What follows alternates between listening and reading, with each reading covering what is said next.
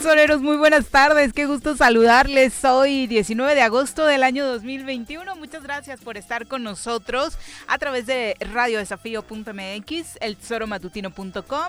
Estamos y enviamos un abrazo a todos los que están ya conectados en Facebook, en YouTube y damos arranque al programa del día de hoy en el que por supuesto trataremos de mantenerlos muy bien informados las siguientes dos horas del programa y por supuesto los invitamos a la retroalimentación que tanto bien le hace a este programa a través de las redes sociales. Un gusto ver ya a varios de ustedes comentando.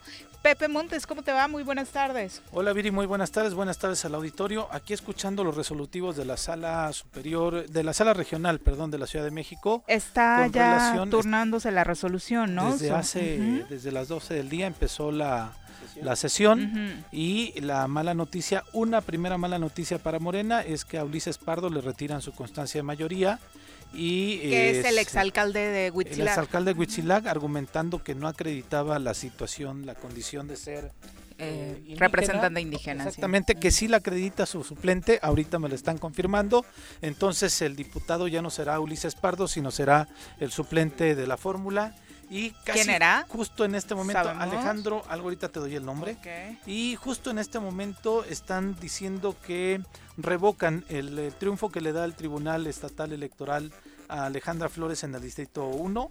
Se lo revocan y or- y ordena que se entregue la constancia de mayoría a Andy Gordillo, eh, candidata del PAN y del PSD. Esa es la, la resolución. Veremos ahí qué pasa con la diputación plurinominal que tenía Morena, que al momento de que Ale gana la diputación le da al Tribunal Estatal la diputación en el estado de Morelos, eh, se le había quitado esa plurinominal A Eddie que Margarita, More- ¿no? a Eddie Margarita y que este incluso ella misma también presentó y recurrió a la sala eh, regional para que Todo el pudieran mundo me- metió su impugnación por las dudas. Absolutamente ¿no? todos, absolutamente todos. Entonces, pues bueno, hay cambios en la composición. Veremos que termine, en cuanto termine la, la sesión, cómo va. Que en el Este, caso de... porque- Bueno, vamos a, vamos a presentar a quien nos acompaña hoy en comentarios para que ella participe de lleno.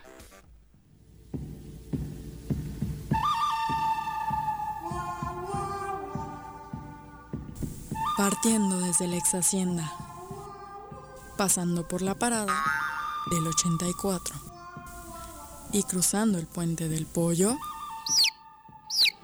llega Carlos Caltenco a la cabina del choro matutino.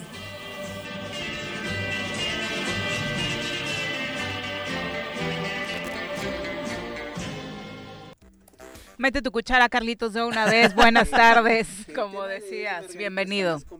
¿Sí escuchamos a Carlos? Mm, Ah, pues no lo escuchamos. Tu Tal punto el- G. el- ahí, Carlitos sí sabe, ¿Ya? no Ah, como sí. Bruno, o sea, la experiencia. trabajo. Ok, el, el tema con Eddie Margarita creo que está más complicado porque en realidad esa eh, principio de sobrerepresentación se aplicó en la medida en que en- entró la plurinominal de, Mo- de MAS y la plurinominal de, del. PES. Entonces es muy difícil que las fracciones den como para que se vuelva a asignar una plurinominal a Morena, eh, perdón, a Morena. Eh, ¿Por qué razón? Porque se castiga siempre al que va más representado. Claro. Entonces, en el caso de Morena y del PAN, difícilmente van a alcanzar otra otra Entonces plurinominal. Morena tendría nada más cinco diputados, o sea, bajaría en el este en la, en la legislación y el PAN tendría cinco también. Exacto. Ah, Así es. Sí, sí, sí. interesante en la O sea. ¿crees Sí, que se eh, quede así, la lista sí, de pluris, sí, que por- ya no tenga movimiento? Por el tema de que nada más hay ocho espacios pluris y todos los partidos que alcancen el mínimo porcentaje de representación en el Consejo tienen derecho a una pluri. ¿A quién se castiga más? Al que tiene mayor representación.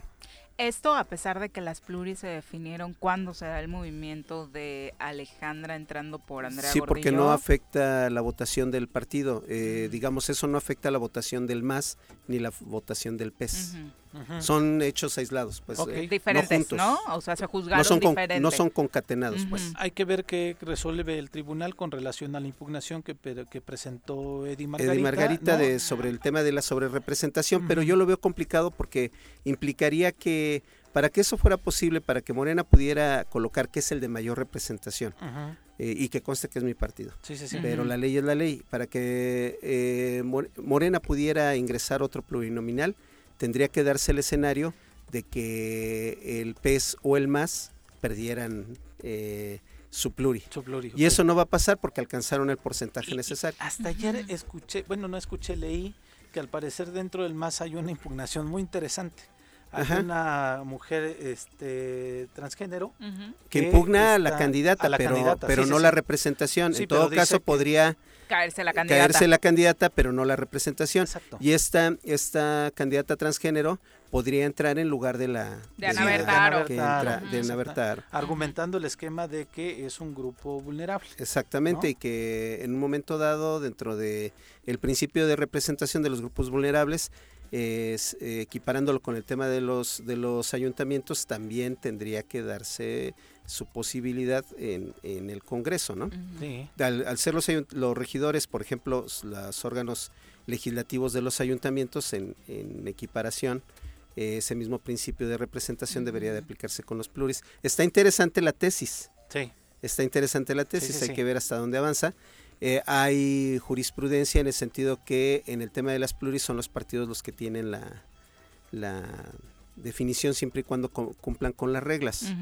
Ahora, estos son, lo que acabamos de decir, son lo, la, la, presentan el proyecto. Ese es el proyecto en cómo lo presenta la secretaria de Vamos a ver cómo lo votan. ¿no? Vamos a ver cómo lo Cómo lo votan. Todavía no está votado, ¿no? Ujú. Todavía pero no se bueno, vota, dentro pero de lo que ya se votó, porque lo diste como un hecho que No, no, no.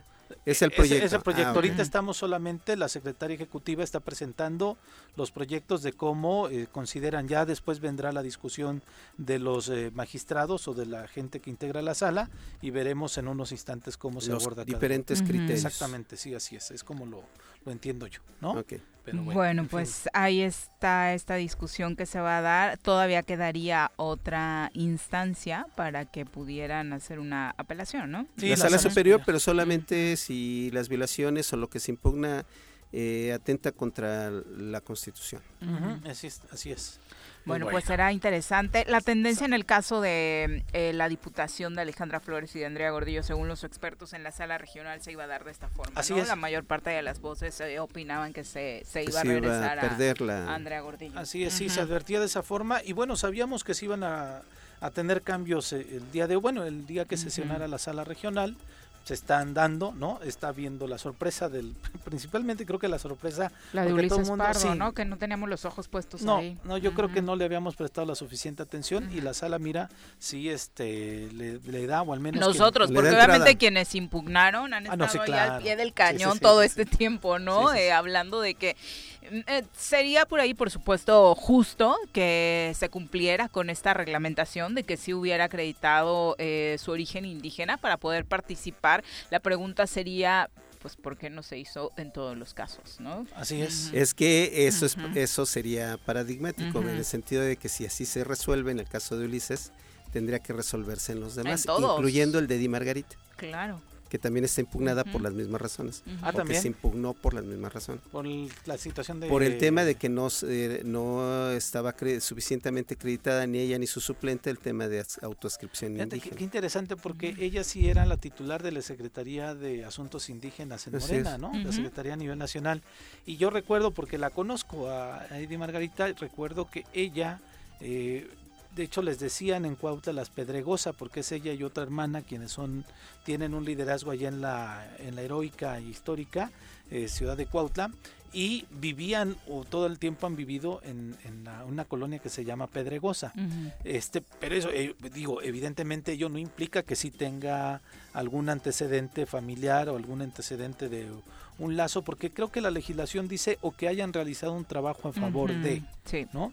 Entonces no sé si, si realmente haya cumplido en ese sentido, pero al menos en el lugar geográfico donde yo sé que desarrollaban su liderazgo o donde vivían, que era la colonia La, Pedre- La Pedregosa, me parece que no, es, no está dentro de una comunidad de un indígena de polígono Cuautla, indígena. como Ujú. si está Tetelcingo, que ahí está completamente claro. Y que en el caso de, de este Ulises Pardo, bueno, el simple hecho de que te este, elaboren una constancia por parte de una autoridad auxiliar, que fue el- su caso como el de muchos otros, no acredita el tema indígena, con todo respeto, pues. Sí, claro, pero fueron muchos, como Sí. bien lo, lo señalas, ¿no? Y los problemas en los partidos después de lo que sucedió en el pasado proceso electoral continúan. Ayer en el PRI se dio a conocer una nota que eh, sorprendió creo que a la opinión pública, a quienes hemos conocido las diferencias eh, al interior del partido de manera más cercana, pues de pronto parecía el siguiente paso en esta ruptura, que es eh, la expulsión, según se anunció, de Marisela Sánchez Cortés y Marisela Velázquez del partido.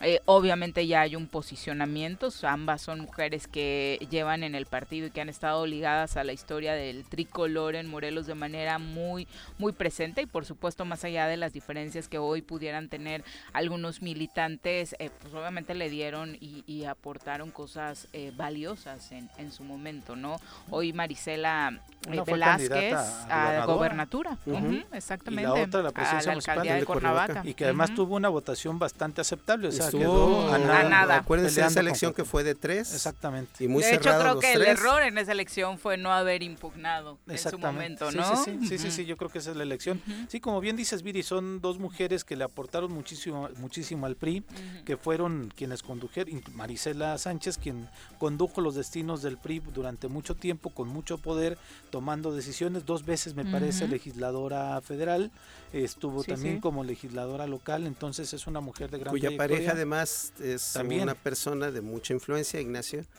Eh, Guillermo. Guillermo, perdón. Guillermo del Valle.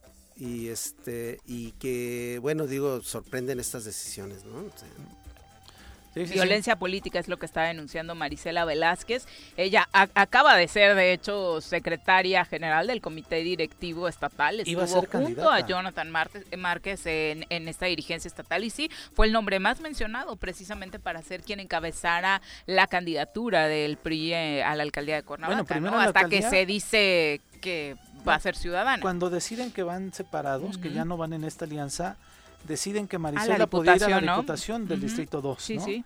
Y después ella misma renuncia a esa diputación.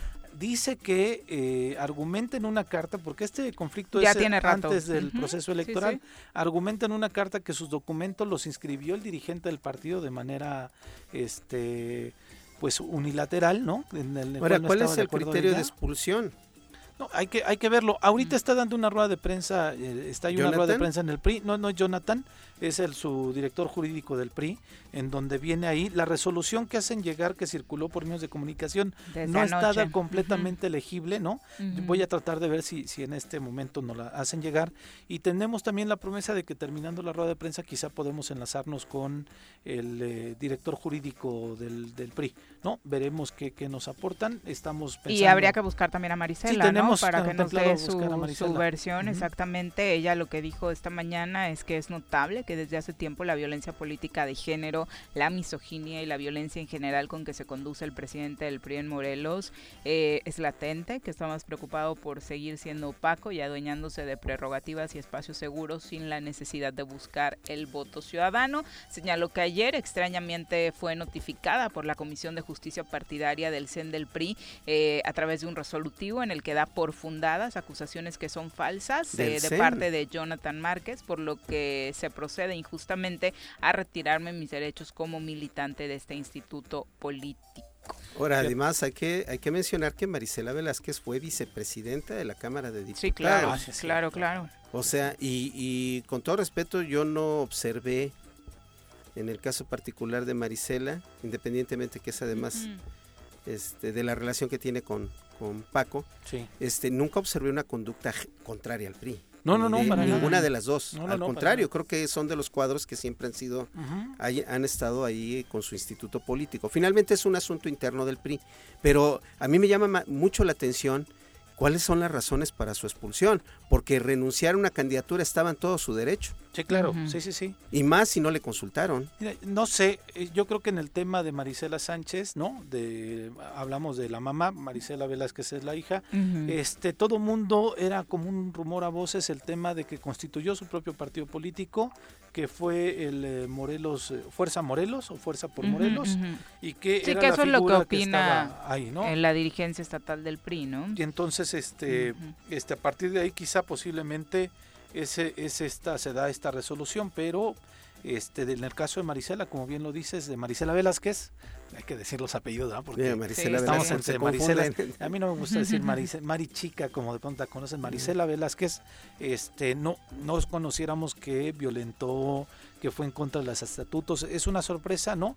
Es una sorpresa porque dices tú bien, Carlos, son gente de partido, ¿no? Y este, que también, mira, la gente, hay algunos que decían en, en, en Twitter y en Facebook, este, la pregunta es, ¿alguien queda en el PRI? ¿No? Lo decían como en tono de broma. Hay militantes todavía en el PRI, hay dos diputados que lograron eh, llegar al escaño, hay algunas presidencias municipales Regidurías. que se lograron acá, hay regidurías. Si bien existe una crisis este muy marcada en el PRI a nivel nacional y a nivel local, el partido sigue, la institución continúa, ¿no? Y eh, el caso contrario, porque hablamos de estos dos personajes, de, la, de Marisela Sánchez y Marisela Velázquez, como personajes importantes y con gente que pensaríamos nosotros que tienen todavía la base social y la trayectoria, pero que si en esta elección se hubieran ido a otro partido, no sé si hubieran tenido un buen resultado, como las otras figuras que han tenido. El mismo Guillermo del Valle tuvo un resultado muy, muy, muy este escaso en su votación en la heroica de Sí, le fue Cuautla. mal. Ni siquiera de regidor sí. llegó, porque además iba Mm. anotado en la lista Sí, sí. de regidores número uno y ni siquiera de regidor pudo llegar. Entonces también son como, eh, decíamos hace mucho ¿Él iba tiempo, por qué Viri, partido? por el PRI, por el PRI, por el PRI. Entonces decíamos nosotros, Viri, no, hace tiempo que esta elección fue la que nos enseñó que figurines también ya son un Sí, mito. no. Claro. Muchos, muchos son un mito. ¿no? El otro día platicaba con un, con un amigo de Temisco que si analizamos quiénes ganan las elecciones en esta, en esta contienda de 2021, Ujú. pues es gente con un amplio trabajo territorial y Claro. gente con este una trayectoria de identidad o identificada, o sea, gente de barrio, sí, sí, Sí, sí. sí, gente Claro. que es barrio. Sí, sí, sí. Esos son los que ganan. Creo que hay- es- los políticos eh, de antaño deben entender que los tiempos ya cambiaron y que si se quiere tener una carrera política ahora exitosa, tienen que ir en esa dirección. Tienen que bajar con la gente, tienen que estar en las colonias y tienen, que, estar, ahí. Está a punto ya de votarse el primer punto de la orden del día de la sala ¿Qué regional, es? lo de Ulises de Pardo. ¿no? Pardo. Una magistrada estaba a favor de que no se le retirara esta eh, eh, Y lo la constancia de mayoría, lo manifestó ahí. El ponente, el ponente, el magistrado ponente sugiere marcar la línea exactamente en torno a esas asignaciones, es decir, que se tiene que especificar de manera ya más clara en cómo eh, puede Se acreditar acredita. una persona eh, en la eh, que puede ser eh, Y lo voy a es que poner sobre la mesa. endeble, Sí, sí, sí, muy Tanto Pepe endeble. como yo estuvimos en varios momentos, por ejemplo, apoyando el tema del Así y del Congreso Nacional Indígena. sí, así es. Yo formé parte de la NIPA, Sí, de la Asamblea Nacional Indígena por la Autonomía. Tengo apellido Caltenco y no lo hice del tema de buscar una candidatura por autoscripción porque me parecía que era para la gente Claro, realmente claro. que teni- y que esos grupos son los que tienen que estar representados. Muy bien, Charlie. Me dio mucho coraje. Eso se llama de congruencia. repente Sí, claro. vi gente caucásica Ujú. registrándose el caso de el Adrián. tema indígena, El caso de indígenas candidato. de Alemania o qué chingados. El candidato, del, no, el candidato del PAN en Cuernavaca. bueno, Julio Sí, sí, Yáñez, ¿no? Bueno, Julio Sí, también, ¿no? sí, Entonces, este sí, desde luego, Carlos, ¿no? O sea, pero fíjate, por ejemplo, decimos ahora que Macrina va a ser la primera indígena y no, realmente Marcos Zapotitla es uno de los y también Primeros. Juan Olasco en algún momento, no, Juan Olasco no. El de, el de Hueyapan. Uno de Puente Ojo, pero no llegan por el Sí. tema de las Ah, no, no, No, llegan no, así, claro. pero sí. Ahora tienen- Ahora y sí, claro. y si se modificó Con la ley y la Suprema. Corte estableció este criterio para que garantizar precisamente esa gran diversidad de nuestra nación mexicana, pues Mm, tiene que respetarse. Ya, ya, por favor, por amor de Dios, políticos, enciendan, Ujú. ya son otros tiempos. Sí, claro, ¿no? Y decía yo que el presidente de la sala regional está a punto de votar a favor. Seguramente ganarán dos votos a uno y sí se le revocará la, la constancia mayoría pasa, ¿no? a él y se le otorgará al suplente, que en este caso, insisto, todavía no tengo el nombre. Javier Montes es el diputado de la pasada legislatura, originario Javier, de Hueyapan, de- eh, que obviamente sí tenía claramente este origen, Este origen, indígena- sí, sí, indígena además de. Hueyapan. Y que además fue de los que impulsó el tema de la creación de los, de los municipios indígenas. ¿no? Estuvo Javi. participando Sí, muy de cerca, sí, sí. Del Una con PRD, por 27, cierto. vamos a escuchar lo que decía Marisela Velázquez esta mañana sobre su expulsión del PRI. Prepara, que estudia, que se informa. He combatido los actos de misoginia toda mi vida y los voy a seguir haciendo. Eh, yo siempre fui excluida de todas las decisiones políticas que tomaban el partido. Jamás fui notificada de decisiones eh, de recursos, incluso. Eh, jamás fui incluida tampoco en, en, eh, proyectos o programas que tenía que impulsar el PRI estatal y sufrí una eh, discriminación muy notable. Este, el presidente ha hecho uso de sus recursos eh, financieros del partido como él ha querido. Él puede tener los salarios que él quiera, el personal que él quiera, eh, los recursos materiales, humanos y económicos que él desee, pero la secretaria general no. La secretaria general nunca pudo tener eh, acceso a nada y, y la verdad es que no hizo falta, no me limitó para yo seguir con mi trabajo de gestión social, que está ahí, a los hechos de todos. Pues bueno. Va a seguir dando muchísima tengo- tela de donde Digo, cortar, ¿no? eh, les, hacía yo la pregunta de que habría que ver cuántos cuántos casos se ha resuelto a favor de las mujeres que denuncian temas de violencia de género. Creo que solamente recuerdo uno en que se resolvió a favor, que fue el de, eh, la- de Descansa en Paz y era cuando empezaba este tema, eh, Kena Moreno. Ujú. Creo que fue ha sido el único caso de denuncia de, de violencia de género que se ha resuelto a favor de, de la querellante. Eh, desgraciadamente en la historia del PRI o- ha ocurrido totalmente lo contrario y está el tema de, de, por ejemplo, el expresidente del PRI de la Ciudad de México. ¿no? que Claro. se quedó, que obligó a la renuncia además de la abogada que estaba promoviendo el castigo para de militante del PRI y que hoy en diversas entrevistas se siente profundamente decepcionada de su propio instituto. Hay que ver esto. A mí me interesaría saber cuál fue el argumento del CEN como para haber expulsado a estas dos destacadas militantes del PRI. Exacto. Fíjate que este, ¿te acuerdas de una camioneta que decían que la traía, que era del PRI, que de pronto la traía el candidato Gerardo Morbulla, eh, del partido Fuerza por Morelos? ¿no? Este, mira, de Sánchez Cortés, uno de sus argumentos para expulsarla es haber sido candidata de Fuerza Morelos. Seguramente iba en la lista pluri o no sé exactamente eh, de qué iba de candidata. De Marisela Sánchez, creo que este, de Marisela Velázquez, uno de los argumentos que parece ser que viene en esta eh, denuncia o en esta mejor resolución del partido que es de 84 páginas, puede ser uno de ellos el tema de que este vehículo que estaba asignado a su resguardo, eh, que utilizar los recursos del PRI, una camioneta que tenía asignada, para, para favorecer al partido Fuerza Morelos. Ah, caray. Ay, bueno, Entonces, Eso Sí, ya es cambia las cosas. por creo que están acreditables ahí, ¿no? Ese es al menos los hechos que están contenidos en esta, insisto, pues resolución que el partido, la- ahí le llaman Comisión de Justicia Partidaria. ¿no? Al interior del PRI tomó como resolutivos para poder tomar esta determinación con relación a ellas, ¿no? Pues ya está confirmado, por supuesto, pues eh, oportuna la decisión que toma el PRI. Siempre acá trataremos de mostrarle, por supuesto, eh, las dos partes. Ya escuché yo un poco la, la denuncia que hace y que no es la primera vez que lo señala eh, Marisela Velázquez. Y bueno, en cuanto tengamos oportunidad, platicaremos con la dirigencia estatal. Es la una con 30, nos vamos a una pausa, regresamos con más. Ya llegó el verano y la forma más segura de disfrutarlo es siguiendo las medidas sanitarias ante la pandemia. Cuidémonos entre todos. Verano. El verano es azul.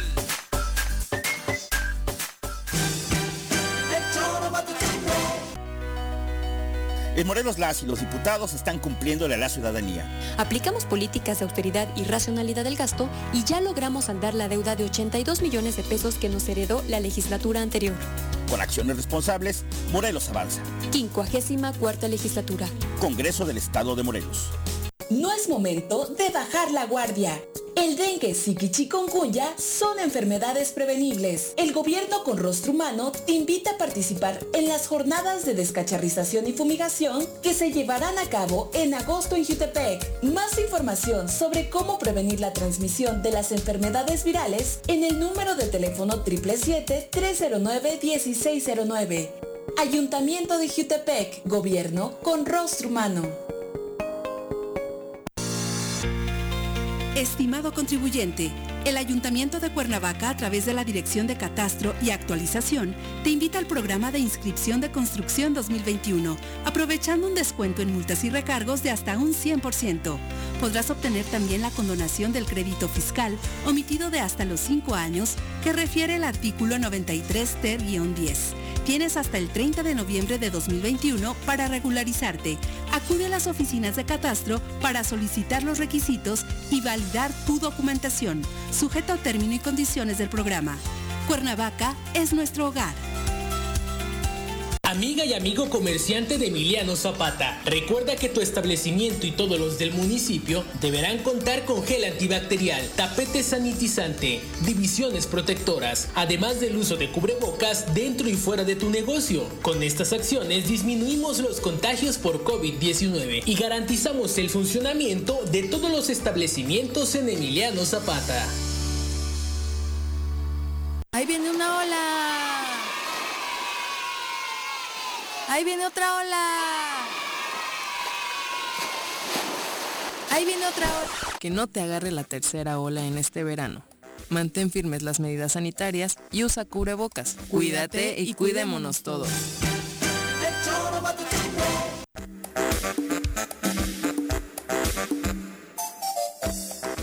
Una con 30 de la- 33 de la tarde, gracias por continuar con nosotros. Vamos, si le parece, a nuestro reporte del COVID-19. Desde la Academia de Ciencias de Morelos, la doctora Brenda Valderrama nos comparte la información más relevante del coronavirus. Doctora, ¿cómo te va? Muy buenas tardes. Hola, ¿qué tal, Viris? ¿Cómo están? Muy bien, muchas gracias, doctora. Eh, sigue siendo, por lo trascendente del tema del regreso a clases, em, la principal preocupación de padres y madres de familia. Habíamos platicado de un foro que organizaba eh, el Instituto de Biotecnología de la UNAM. Cuéntanos eh, más o menos cuáles son las recomendaciones o los acuerdos eh, o los conceptos básicos que ahí se manifestaron.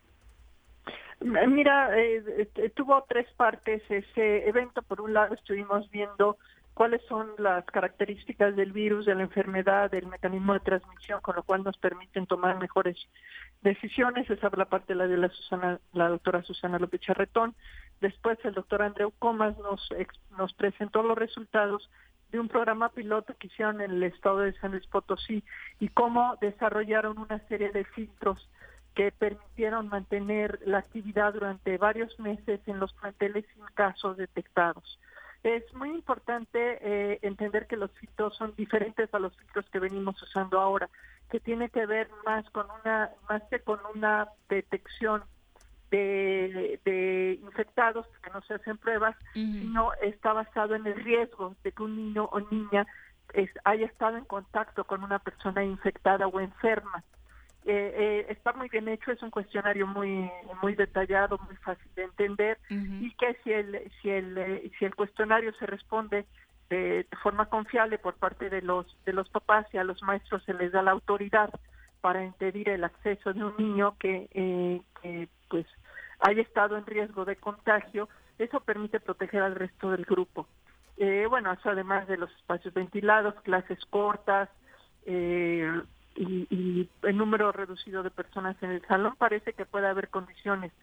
Sin embargo, eh, la tercera parte fue la del doctor Alejandro Sánchez, en la cual él nos deja muy claro que no es posible tener medidas eh, nacionales en este sentido, que los lineamientos, los tiempos, las formas tienen que tomarse decisiones locales y que solamente así vamos a poder reducir el riesgo. Son muchas pandemias las que están ocurriendo al mismo tiempo en México, cada estado tiene su propia dinámica y sería muy muy peligroso que si algunos estados ya salieron, se, se hiciera lo mismo que otros estados que apenas van entrando. Claro, entonces, eh, digo, lo habíamos platicado acá, la conclusión sería no tomar una decisión a nivel federal y demás, aunque esto se ve pues prácticamente imposible, doctora, por el- la forma en la que la educación es llevada en, en el país, el ciclo escolar como tal y demás. Sí, es muy lamentable porque eh, eh, se po- verano, por ejemplo, hubiera sido un muy buen momento para que los chicos tuvieran clases, porque estaba muy bajo el contagio. Se podían haber dado dos meses o tres meses de clases muy productivos, muy seguros, con una baja eh, bajo riesgo de transmisión. Sin embargo, ahorita estamos en el pico de la tercera ola, justo estos días estamos en el pico de la tercera ola y será muy desafortunado que porque históricamente empiezan las clases el último día de agosto, se abriera justo ahora.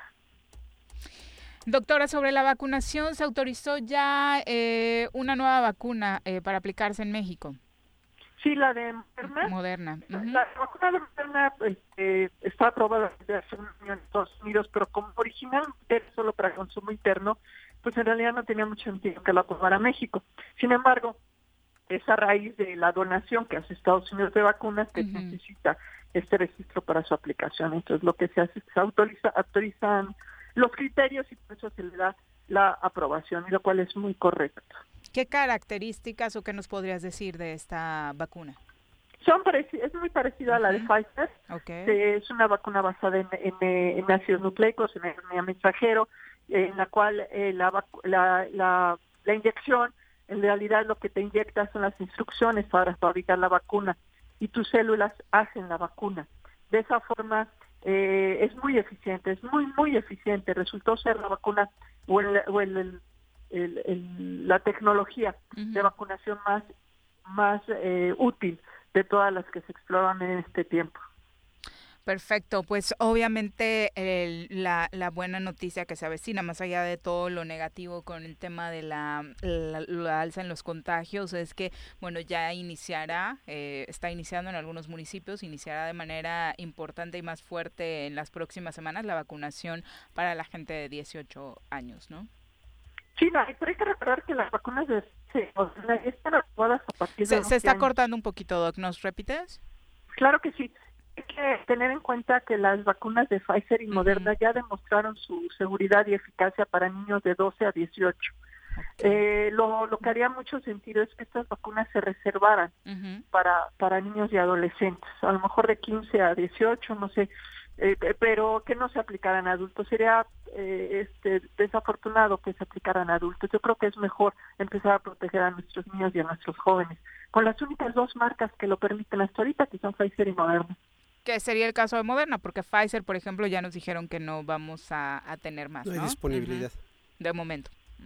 Pues cuando las haya, Ujú. pero Pfizer y Moderna son las que ya están autorizadas para niños de 12 a 18. Ujú. Sí, por lo pronto en Morelos, para ser más específicos, será AstraZeneca, por lo que han dicho las autoridades de salud. Bueno, no está mal. Sí, bueno, para mayores de 18 claro. está perfecto. Eh, aquí en realidad estamos pensando de 12 a 18 y como solamente pueden ser Pfizer y Moderna, no tenemos mucho margen de acción.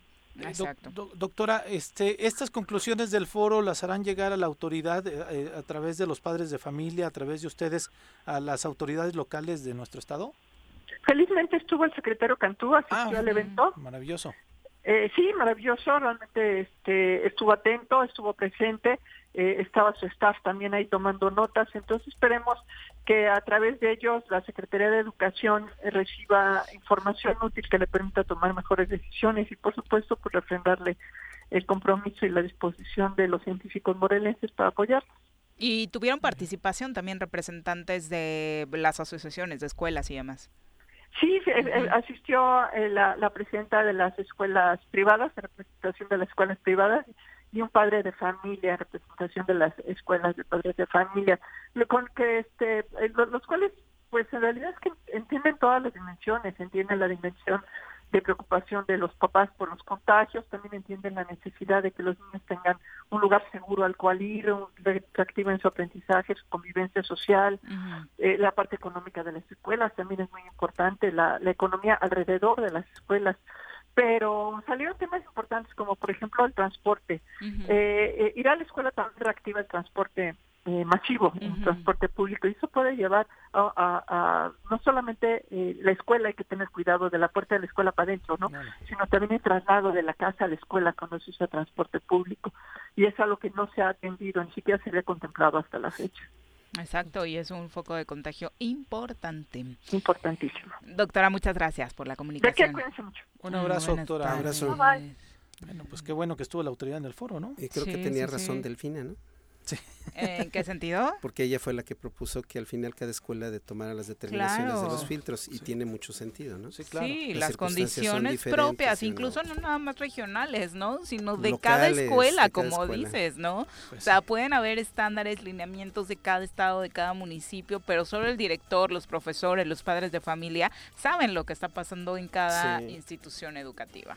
Así Ujú. es, así es. Oye, eh, mientras estaban hablando, bueno, estábamos hablando con la ¿Avanzó doctora. algo? Sí, ya se decidió por tres votos, por unanimidad de votos, se le revoca la, Al final la su mayoría. No, no, no, no, lo de lo de, Lo de Ulises lo de Parra. Ulises queda igual. Ujú. Do- por mayoría, dos contra uno, de que se le revoca su constancia de mayoría a él. Ok. Y quien asumirá el, la curul para su suplente Alejandro Martínez Bermúdez.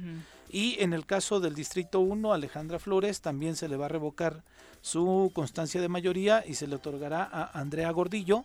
Y esta votación fueron los tres magistrados. Ok. ¿no? Entonces es para, para saber, cambia la correlación de fuerzas eh, en el Congreso del Estado hasta este momento, ¿no? Estamos hablando de cinco diputados de mayoría de Morena y en este momento ya cuatro diputados de mayoría de Acción Nacional con la incorporación de Andy Gordillo acá, ¿no? Hasta el momento veremos qué sucede, todavía falta la cuestión de las plurinominales. Hay que Este, mencionar que en este momento ambos partidos se quedaron sin eh, plurinominales. Exactamente. Por eso decía yo que veía difícil, porque siguen manteniéndose las mismas condiciones y sobre todo a la hora, es, el tema de las pluris es un tema de números. Bueno, no, sí tiene una pluri, ¿no? El PAN.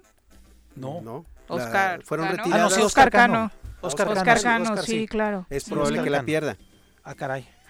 Eso No, es tu- pues, no. bueno, no. No, no, No, no, no. no, sube nada más No, Andy. no, no, sí, sí. exactamente, sí. Sí, tendría razón. tres de, tres de mayoría, sí es cierto, qué bueno que haces la sí, aclaración. sí, es cierto, tienes Tres tres, de de mayoría y, el plurinominal, que y, se quedaría como está. Es Los muy- cuatro. Sí, así es. Sí. Una con 43 de la tarde, vamos a saludar con muchísimo gusto a través de la línea telefónica a Marisela Velázquez, a quien siempre nos da muchísimo gusto recibir en este espacio. Mari, ¿cómo te va? Muy buenas tardes. Hola, mi querida Viri, me da muchísimo gusto saludarte y bueno, pues escuchar ahorita a Pepe, a Carlos y como siempre saludar al gran equipazo del Choro Matutino. Muchísimas gracias. Muchas gracias, Mari. Eh, cuéntanos, ¿cómo recibes esta noticia de tu expulsión del PRI? Eh, Gracias, Viri. Mira, primero decirte que eh, pues tengo el gusto de conocerlos desde hace muchos años. Yo soy una mujer agradecida y mi agradecimiento siempre estará eh, eterno para el Partido Revolucionario Institucional, que fue quien me dio la oportunidad de incur- incur- incursionar en la vida política del Estado de Morelos. Gracias al PRI yo fui diputada federal y eso me dio la oportunidad de gestionar en cada colonia de Cuernavaca una techumbre en alguna primaria, unidades deportivas, gestionar eh, pavimentación, alumbrado o drenaje y yo creo que eso es eh, algo que yo tengo que, que agradecer siempre. Si bien es cierto, traigo yo una vida de gestión social muy intensa desde hace muchos años a través de mi asociación civil y mis fundaciones.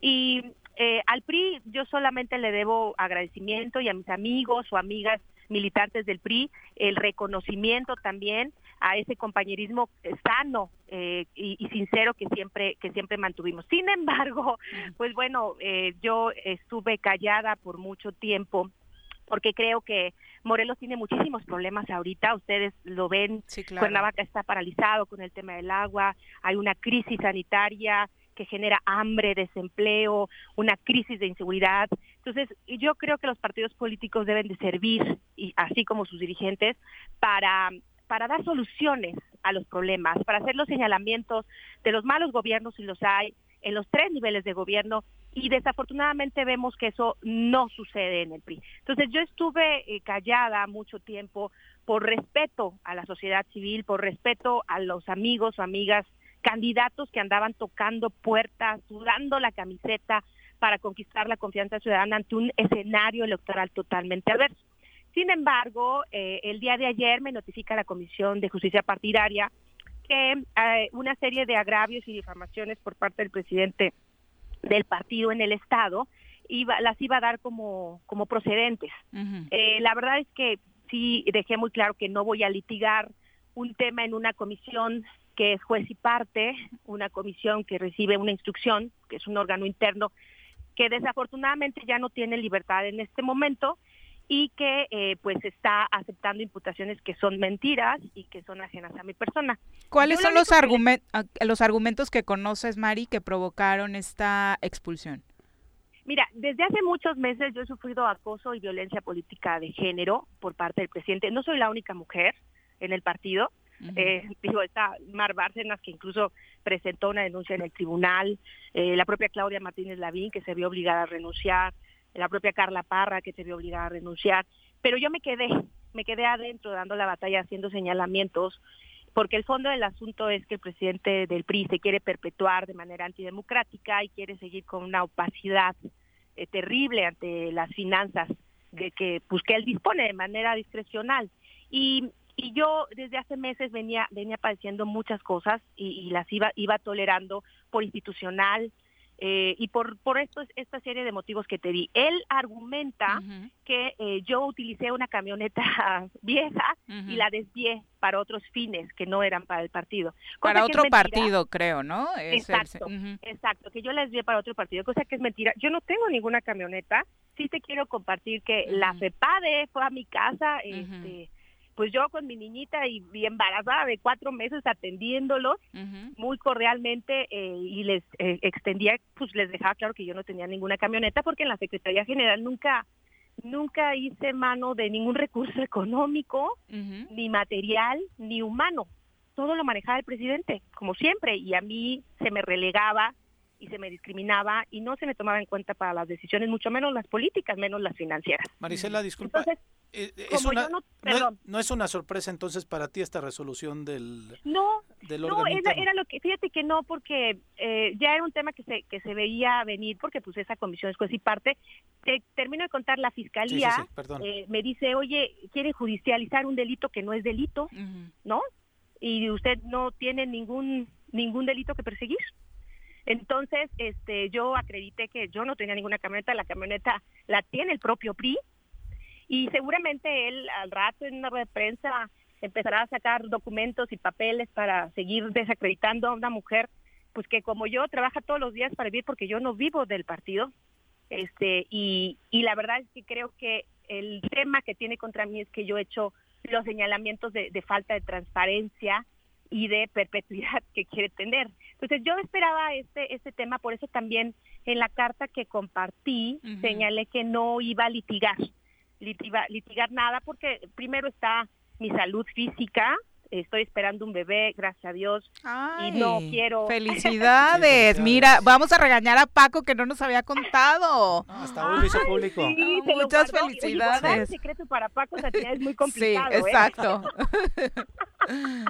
Entonces estamos esperando un bebé, eh, llevo gracias a Dios cuatro Ah, meses. felicidades. Nunca han sido, han- he tenido, y lo converto aquí en el ánimo de la amistad, embarazos fáciles. eh, Claro, y lo vaya, sabemos. me, me tengo que cuidar.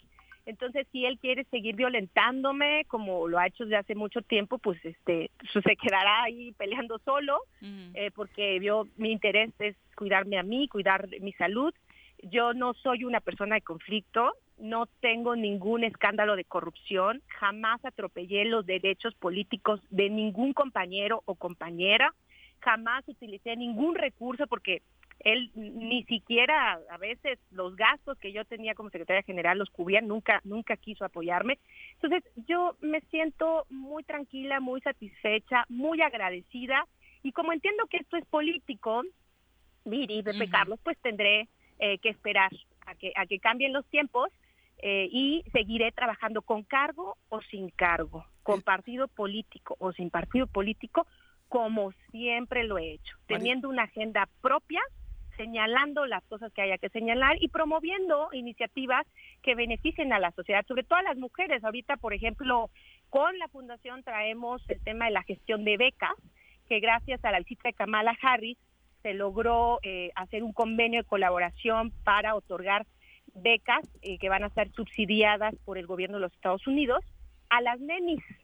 Estas mujeres emprendedoras que en esta crisis, en esta pandemia, arrancaron un nuevo esquema de negocio y que son vulnerables en muchos sentidos y que necesitan ser apoyadas. Y qué chistoso que una mujer como Kamala Harris y el gobierno de Estados Unidos sí voltean, voltean a ver eh, la lucha de estas mujeres por sacar adelante a sus familias. Entonces, te platico esto brevemente porque mañana se cierra la convocatoria, pero lo que quiero transmitirle a mis amigas, amigos, sociedad en general o militantes es que siempre pueden contar conmigo. Yo soy una mujer honorable, voy a seguir trabajando. Por supuesto que niego categórica, categóricam- categóricamente, como dicen por ahí este, los buenos abogados, esta, eh, pues esta difamación por parte del presidente. El fondo del asunto es la falta de transparencia en los recursos. Cada presidente del partido, cada que pasaba una elección, daba a conocer un estado financiero ante el Consejo Político Estatal. Es la primera vez que no se hace eh, y pues no se hace porque tiene, vaya, intenciones, ¿no? De, de perpetuarse en el cargo de manera Mari- antidemocrática. Mari, perdón que te no interrumpa. que ver- Sí, Perdón que te interrumpa. Sabíamos de este conflicto desde que antes del proceso electoral diste a conocer una carta y eh, decidiste no participar. Mencionabas que en aquel momento tus documentos habían sido utilizados de manera eh, pues tu este, sin tu est- exactamente. Entonces veíamos que este conflicto ya, ya, ya, ya tiene tiempo. La pregunta Sí. es, eh, ahora nos dices tú no vas a litigar al interior del partido. La pregunta es, ¿vas a asumir esta resol- resolución del partido? ¿Vas a, eh, ya de, de- de a pa- a partir de ahora ya no te veremos con los eh, colores del PRI, con las siglas del PRI? Eh, no, fíjate que yo yo soy muy muy agradecida con el partido y, y- y- y siempre siempre lo seré. Eh, pero en este momento hay un conflicto personal, personal del presidente local. Y yo tengo una situación de salud que eh, me obliga a cuidarme a mí y a mi bebé. Y esto obviamente me genera eh, la clara decisión de decir, no pretendo generar mayor conflicto, he sido víctima de violencia de género desde hace muchísimos meses, tan es así que me vi obligada a renunciar a la candidatura y fue un tema muy doloroso eh, porque había trabajado mucho eh, desde hace muchos años, mucho tiempo. Yo no estoy acostumbrada a que me regalen las cosas, me gusta construirlas.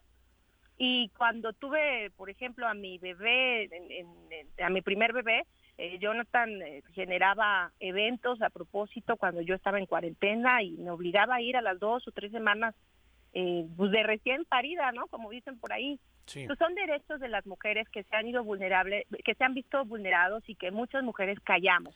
No vas a, por institucional, eh, tal vez porque no encontramos el camino. no vas a acudir a, un- a una instancia partidista, no vas a, a estar ahí, No. pero vas a No. denunciarlo por violencia política en alguna otra instancia. Yo creo que ese es un tema de agenda pública que, que, que yo creo que debemos todos de visualizar. La, la, el tema de violencia política de género en los partidos existe, más fuerte que, que en muchas otras instituciones, desafortunadamente. No digo que en todos, pero la hay. Creo que es el momento en el que no nos demos cuenta que a veces no solamente basta legislar, es importante que no sea letra muerta. No sabes la cantidad de mensajes que me han llegado de la sociedad civil eh, y mujeres priistas en donde me han dicho, oye, no sabíamos lo que te pasaba, a mí me pasó, ¿no? Cuando yo estuve embarazada tuve un jefe así, así, así, así, y muchas mujeres se lo callan, se lo callan. Entonces, yo, yo quisiera ir más allá de un conflicto personal, por lo que te decía al principio, la sociedad molense tiene muchísimos conflictos. Los partidos están para dar soluciones.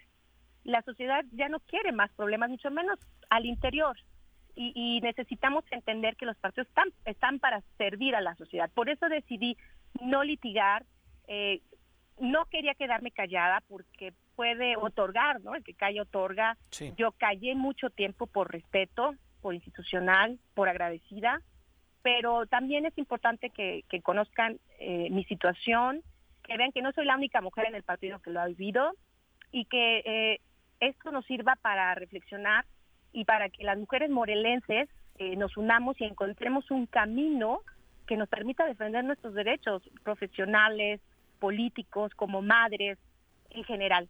Entonces, desafortunadamente la misoginia y la violencia existe. En esta ocasión me tocó a mí.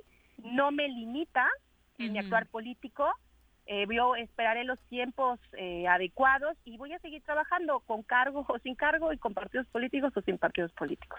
Mari, muchos podrían decir que estás tranquila porque tal vez ya tienes muy claro el futuro político, tal vez eh, esta relación con, con otro partido sobre el que hacen el señalamiento acerca de la camioneta, pues pudiera ser ya una, una clara vía para ti y para tu familia.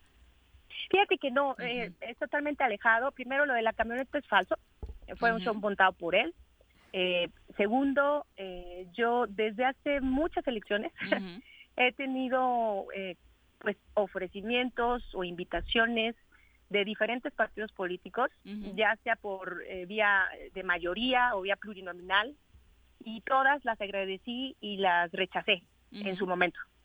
Eh, fui muy clara a decir no, yo creo que la congruencia es la fortaleza y, y no es correcto, ¿no? Hacer un movimiento a última hora.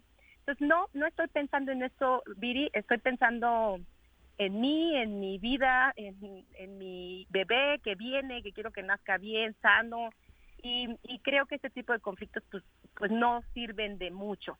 Lo que sí sirve es exhortar a que se elimine la violencia política de género, que se elimine la misoginia, y lo único que deseo de todo corazón es que los grandiosos cuadros, excelentes cuadros que hay dentro del PRI, eh, puedan exhortar a convocar a una elección abierta, democrática, consulta las bases. Porque ¿Esta dirigencia cuándo terminaba. Marisela? Tú Ya tú estabas, terminó. ya terminaba, ¿ya Ya terminó terminó. cuándo? Ya terminó el mes pasado, este, sí, él ostenta un cargo que no, no le corresponde y quiere pues ratificarse, ese es el...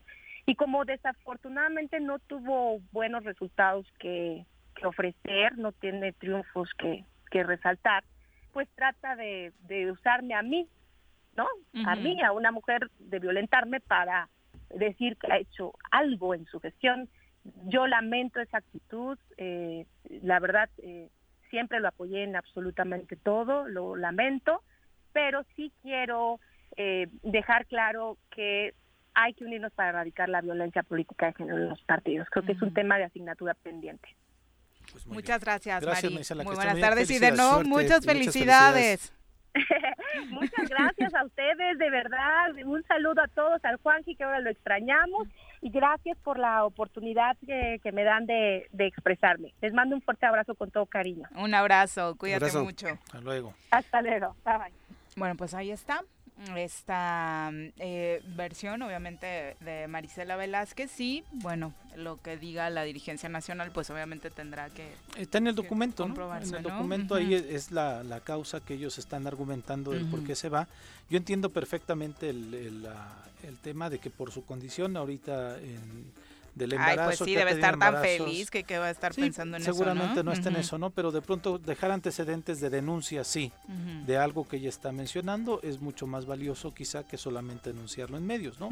Pero insisto, es una determinación personal que se respeta y aquí lo que queríamos era justamente escuchar eh, su postura, darle voz y que la gente, el auditorio, se forjara también su propia opinión, ¿no? Y llama la atención lo que menciona, que la Comisión Nacional nunca le notificó que había un proceso en su contra. Ah, Eso sí es este completamente grave, grave. ¿no? Porque sí tienes el derecho en todos los partidos políticos a poder hacer esto, que la instancia podría ser defiendas. ni siquiera recurrir a ese este a la Mm. instancia interna del partido. La instancia está en los tribunales electorales, ¿no? Pero insisto yo, se entiende perfectamente por la situación personal en la que está, en que ella ha tomado una decisión al respecto y bueno, ahí están los los hechos, los argumentos y al menos tenemos esta postura. Y desde esta parte tenemos los documentos que avalan el por qué el PRI decidió expulsarlas a ambas, ¿no? Es correcto.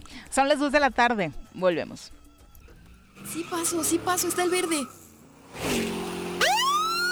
A ver, a ver, oríllese, por favor. ¿Qué pasó, Poli? Está el verde. ¿Qué pasó, güera? Aunque el semáforo esté en verde, debemos tener las medidas preventivas, porque luego uno termina en el hospital. La pandemia no ha terminado. Cuídate y cuidémonos todos.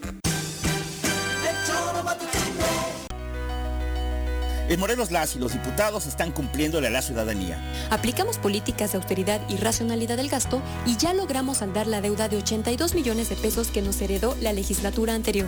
Con acciones responsables, Morelos avanza. 54 legislatura. Congreso del Estado de Morelos. Copicopias Cuernavaca. ¿Necesitas imprimir? No busques más. Copicopias es tu mejor opción.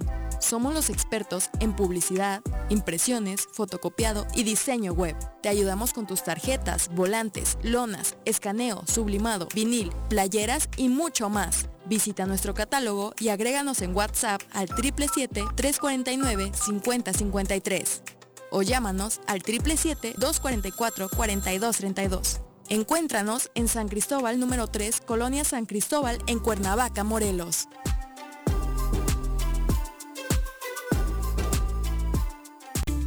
El gobierno con rostro humano te invita a participar en la campaña de descuento en recargos del impuesto predial. En agosto obtén 80%. Tus contribuciones son indispensables para la prestación de servicios públicos. Acércate a nuestras oficinas. Tenemos opciones a tu medida. Más información en el número de teléfono 777-404-3581, extensión 306 o en el correo predial. Ayuntamiento de Jutepec, Gobierno con rostro humano. Cafetería, tienda y restaurante Punto Sano. Contamos con comida vegana y vegetariana porque nos preocupamos por tu salud. Ven y conoce nuestros productos orgánicos y suplementos alimenticios al interior de Plaza Andrómeda, local 19, en calle Pericón, Lomas de la Selva. Contáctanos al 372-3514 o búscanos en Facebook como Punto Sano Cuernavaca.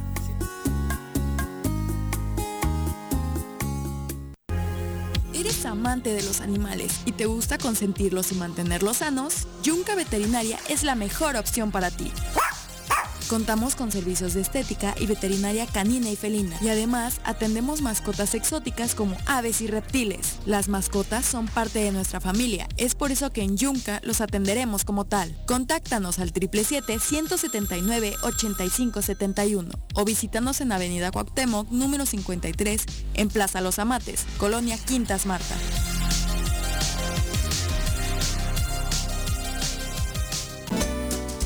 Estimado contribuyente, el Ayuntamiento de Cuernavaca, a través de la Tesorería Municipal, en conjunto con la Dirección de Impuesto Predial, te invitan a que te pongas al corriente en tu impuesto predial y servicios públicos municipales, aprovechando un descuento de hasta un 100% en multas y recargos de ejercicios anteriores durante el mes de agosto del presente año. Si no puedes realizar tu pago en una sola exhibición, te ofrecemos un convenio de pago en parcialidades. La Tesorería Municipal está laborando con todas las medidas de sanidad en un horario de lunes a viernes de 8 a 17 horas, ubicada en calle Cuauhtémoc-Sin, número 4, Colonia Centro. Así también puedes realizar tu pago en las diferentes cajas instaladas pertenecientes a esta tesorería. Amiga y amigo comerciante de Emiliano Zapata, recuerda que tu establecimiento y todos los del municipio deberán contar con gel antibacterial, tapete sanitizante, divisiones protectoras, además del uso de cubrebocas dentro y fuera de tu negocio. Con estas acciones disminuimos los contagios por COVID-19 y garantizamos el funcionamiento de todos los establecimientos en Emiliano Zapata. ¿Te gustó estar un año encerrado en casa? Sabemos que no. Sigue cuidándote y evitemos el regreso al semáforo rojo. Lava tus manos, usa gel antibacterial, mantén sana distancia y utiliza cubrebocas. Cuidémonos entre todos.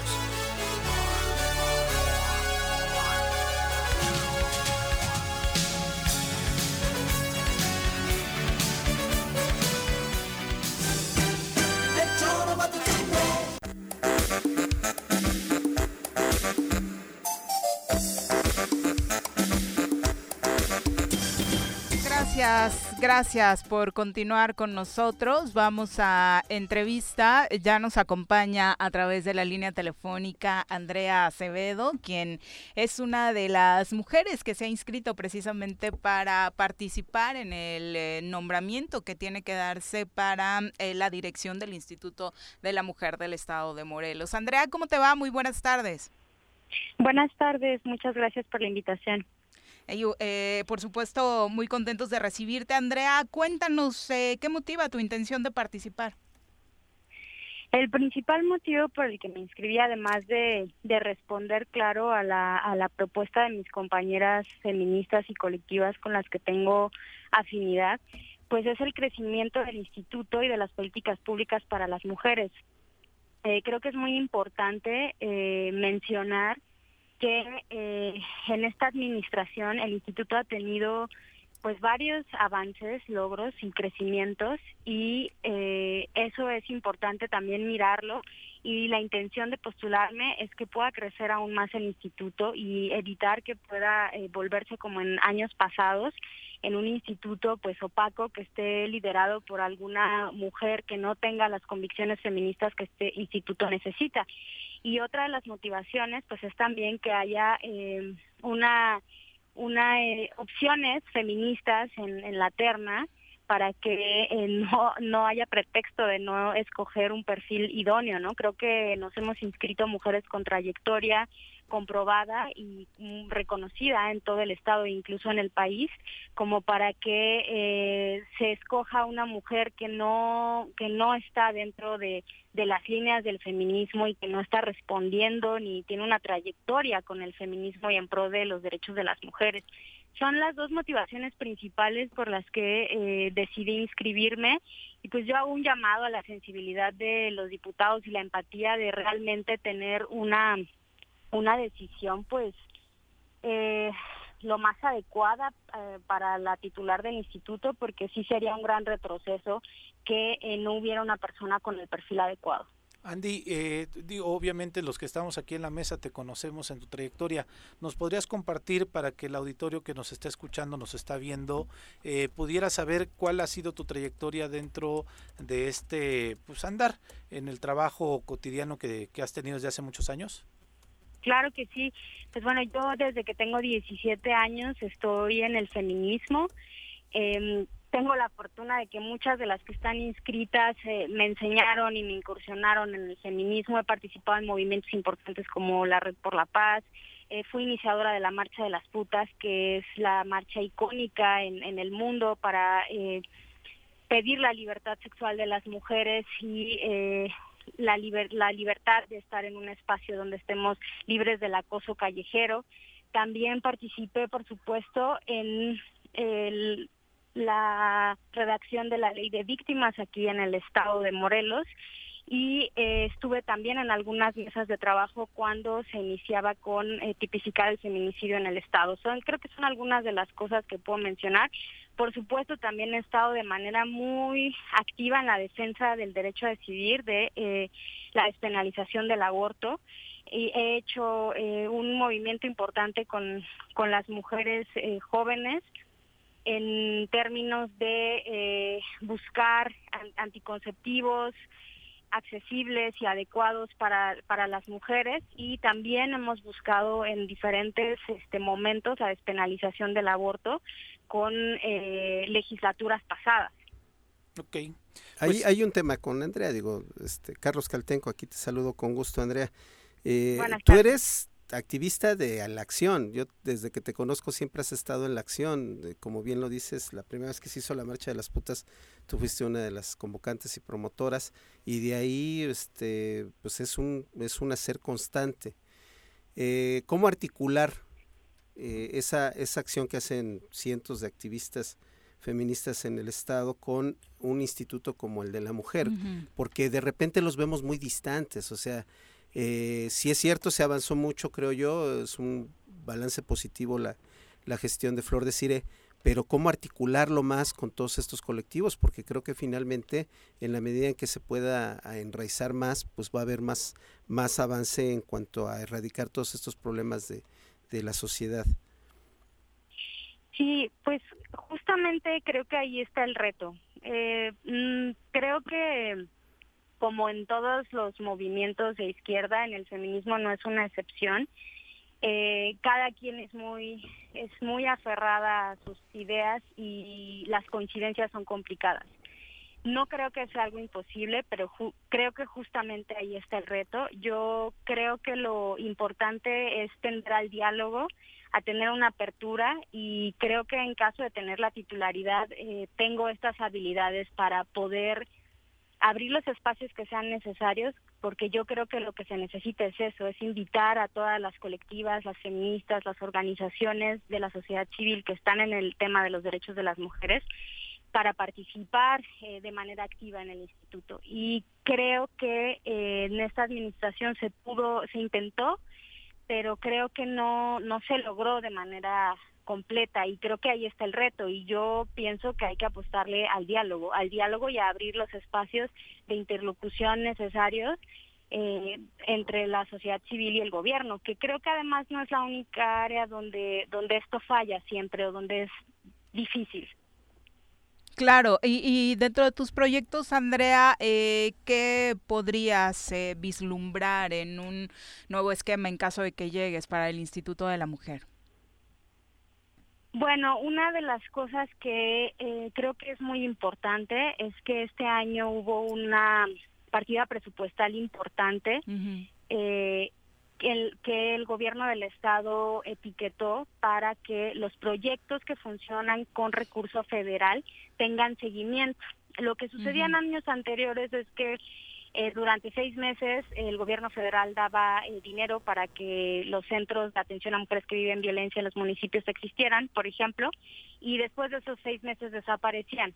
Hoy tenemos 10 diez, este, centros en diferentes municipios atendiendo a mujeres que viven violencia todo el año y esto es gracias a que el gobierno del estado pudo poner ese dinero para, eh, para mantenerlos y también tengo entendido que algunos presidentes municipales pusieron dinero para que tengan permanencia. Yo creo que una de las cosas principales sería lograr que en todos los municipios del estado tuviéramos estos centros de atención en cada municipio porque eso descentralizaría la atención a las mujeres que viven violencia y eso es algo urgente porque porque algo que en todo el país cuesta más trabajo es que justamente las mujeres que están en situación de más vulnerabilidad, que son las mujeres pobres, sin acceso a tecnología, las que no han podido tener educación y con un montón de, factores que las hacen más vulnerables, no tienen acceso a estos servicios. Y creo que ese es el reto principal, lograr que en todos los municipios haya un centro de atención y lograr su permanencia. Eh, definitiva, no nada más por lo que duren los proyectos federales. Andy, y eso no, no, no tiene que ser necesariamente obligado, no tiene que verse obligado a que haya una alerta de género extendida, es decir, que vaya más allá de los ocho municipios. Se puede trabajar desde estos centros sin la necesidad de que exista una alerta de género en estos municipios en donde no hay este servicio. Sí, exactamente. Esto, esta acción es independiente a la alerta de género. Yo creo que lo que tiene que ver con la alerta de género, pues necesita eh, una evaluación, hacer el balance de lo que se ha avanzado de manera conjunta con la sociedad civil, eh, lo ideal que participaran todas para saber, este, pues ahora sí que cómo avanzar en, paso firme, pero esto es independiente a la alerta de género y es, es necesario, yo diría que es urgente. Oye, los 10 minutos que les van a dar los diputados para que expongan su proyecto de trabajo, ¿se te hacen suficientes? Mm, me parece que para irnos a los puntos, o sea, de manera profunda, profundizar en los temas, no es suficiente. Creo que para explicar de manera general lo que queremos hacer, pues a la mejor, de manera superficial lo que queremos hacer, a la mejor es suficiente. Creo que valdría la pena considerar que fuera un poquito más de tiempo, pero pues bueno, se entienden también que a lo mejor este no se tiene el tiempo, ¿no? A lo mejor hay premura. Pues ojalá los diputados estén escuchando esta serie de entrevistas que estamos haciendo para conocerlas mejor y también a sus proyectos. Eh, finalmente, iniciabas diciendo que, bueno, uno de los errores eh, eh, sería elegir a alguien que no tenga el perfil, Andrea, aún siendo mujer. ¿Ves en la lista, dentro de lo que se conoce, a, a gente que se inscribió sin tener este requisito que me parece fundamental, que es el haber realizado trabajo a favor de las mujeres?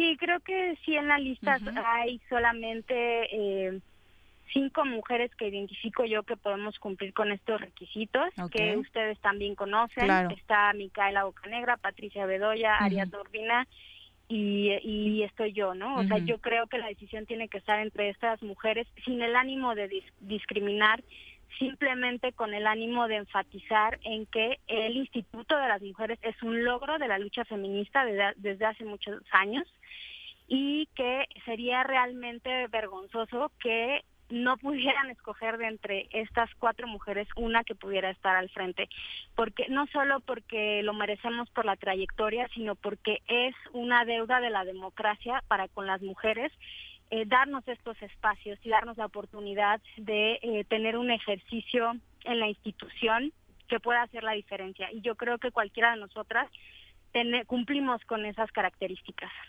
Andrea, pues muchas gracias por la comunicación. Muy buenas tardes.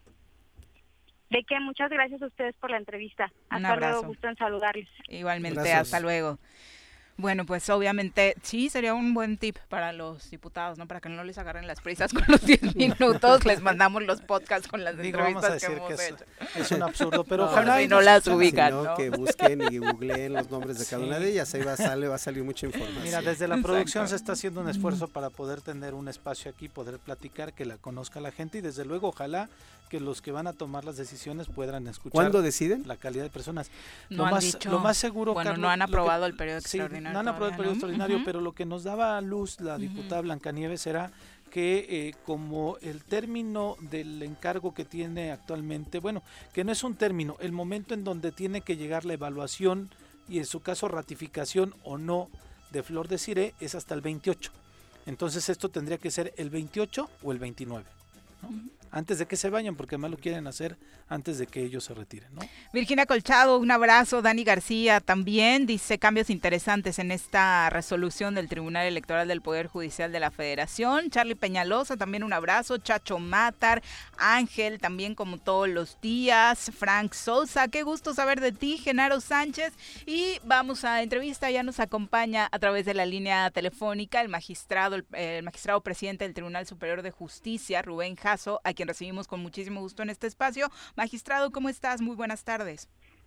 Bien, bien, gracias. Muy buena tarde. ¿Cómo están ustedes? Muy bien, muchas gracias. Eh, bueno, después de seis años, ¿no? Ya por fin sesionaron completos. Así es, sí, sí, la verdad es que fueron seis años que ah, hubo magistrados trabajando eh, doble. Eh, sin embargo, bueno, creo que se cumplió con la meta en cuanto al trabajo pero hoy ya podemos estar más desahogados y tener en orden lo que es nuestro pleno. Les, les cayó bien la oxigenación. Pero excelente, más que bien, lo que lo que le sigue de, bien, no, de verdad que sí. Este, ya era necesario eh, mucha carga de trabajo, ah, se pudo eh, sacar con todos los magistrados que estuvieron cubriendo esas ponencias y la verdad es que sí, eh, es algo tortuoso, pero bueno, al final se pudo y hoy ya estamos completos. Pareciera que el tribunal, eh, pues bueno, no pareciera, ya desde, desde el hecho de que estén completos y desde la eh, desde que has asumido tu cargo, este magistrado, pues hemos visto una cara nueva del tribunal. Yo creo que fortalece muchísimo a la institucionalidad y fortalece muchísimo eh, de cara a la sociedad para que tengan mayor confianza en que desde el tribunal se realizarán los trabajos de manera más eficiente. Claro, la verdad es que estábamos convencidos todos que no era eh, la forma de trabajar del Poder Judicial. No teníamos que dar esta imagen. Eh, nos sentamos, lo platicamos y todos coincidimos en la situación de trabajar por el, por el Estado, trabajar por los justiciables y que sentarnos platicando se puede resolver absolutamente toda diferencia que se puede tener. ¿Cuáles son los retos que tienes, que tiene el tribunal? Bueno, eh, la pandemia nos puso el reto más grande que es eh, tratar de, estar al día en todos los asuntos, eh, e innovar las cuestiones tecnológicas que hoy tenemos para que la justicia sea más pronta, más expedita y pues estar al alcance de todos los, los morelenses. Esa es la meta que hoy tenemos. ¿Hay riesgo de que con este semáforo naranja los trabajos del tribunal vuelvan a modificarse? Se van a modificar, es invariable. Eso sí, siempre por encima de todo estará la salud, pero nosotros buscaremos los medios para hacerlo más ágil, para hacerlo de una forma electrónica y que no haya una parálisis dentro del Poder Judicial. Eso lo van a hacer hasta que la, la instancia adecuada realice la modificación del semáforo, ¿verdad? Ahorita están trabajando de forma normal. Estamos trabajando al 70% okay. y efectivamente esperemos que se haga el anuncio por parte de la Secretaría de Salud y nosotros tengamos que hacer nuestros ajustes. Ok, oye magistrado, tienes un tema pendiente ahí con el tema de la reforma laboral, eh, nombramientos de algunos jueces. Así es, estamos en espera de que esta semana el, los diputados eh, sesionen y puedan aprobar ya nuestra este, reforma que se presentó a nuestra ley orgánica. ¿Crees que lo hagan en este periodo extraordinario? Hay pláticas para que se incluya en este, parece ser que van a ser dos periodos extraordinarios. ¿Hay la, la posibilidad, hay la voluntad política o tendremos que esperar a la siguiente legislatura? No, así es, yo he platicado con ellos y todos están en las condiciones ya de aprobarlo sin mayor problema. Este nom- ¿Estos nombramientos cómo se van a dar? Eh, esperamos que salga la reforma y una vez que salga la reforma nosotros ya tenemos más de 20 días con nuestra convocatoria, se- será por convocatoria abierta a todas las abogadas y abogados que quieran inscribirse y que reúnan los requisitos para ser eh, jueces en materia laboral. ¿Y la designación cuál es? ¿A través de concurso? ¿A través de que lo- el pleno de los magistrados son los que determinan quiénes serán? ¿O cómo es el procedimiento? Así será concurso, eh, faltan ahí unas bases que determinar, pero en términos generales ya está la convocatoria y este la designación se hace por eh, la Junta de Administración y Vigilancia y Disciplina del Poder Judicial, lo que anteriormente era el Consejo de la Judicatura, se hace la designación por ese medio. Ok. Finalmente, eh, digo, e- esta parte de que ya esto, estén todos completos va a hacer que ya no existan pretextos, eh, magistrado, en el cumplimiento y eh, en dar resultados a la ciudadanía. Eh, Es correcto, sin embargo, aún y no estábamos completos, no dábamos pretextos y estábamos cumpliendo. Hoy la exigencia es mayor y ya tenemos nosotros eh, más eh, facilidades de sacar nuestros temas jurisdiccionales y administrativos para, bien, para el bienestar de la sociedad.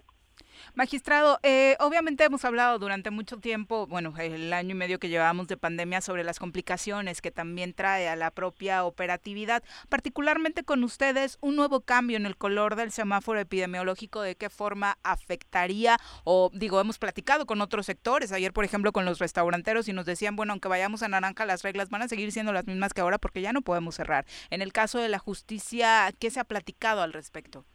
Bueno, nosotros nunca hemos cerrado. Eh, somos actividad esencial y siempre estamos en la actividad, por un lado. Por otro, eh, las medidas de, de salud que se están implementando las vamos a reforzar y eh, solamente lo que nos reduce es el número de gente que va a ingresar al- a nuestros tribunales.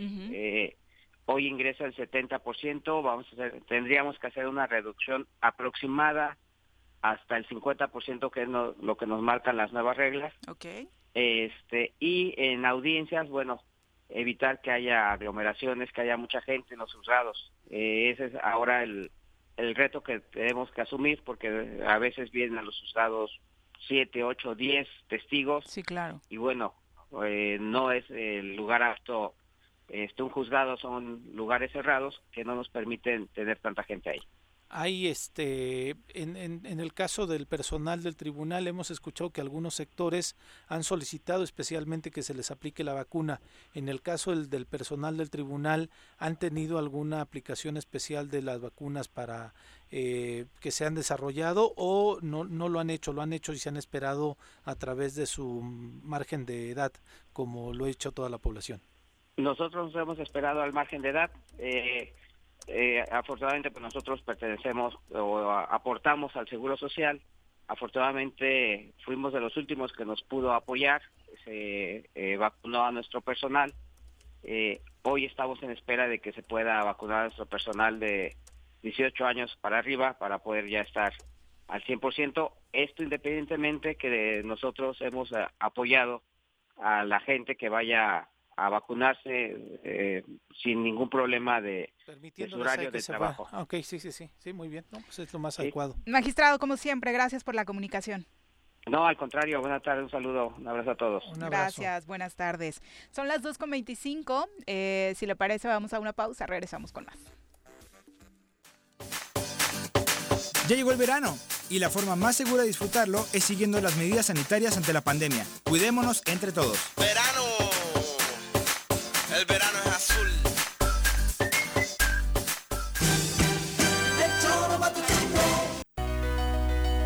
En Morelos las y los diputados están cumpliéndole a la ciudadanía. Aplicamos políticas de austeridad y racionalidad del gasto y ya logramos saldar la deuda de 82 millones de pesos que nos heredó la legislatura anterior. Con acciones responsables, Morelos avanza. 54 legislatura.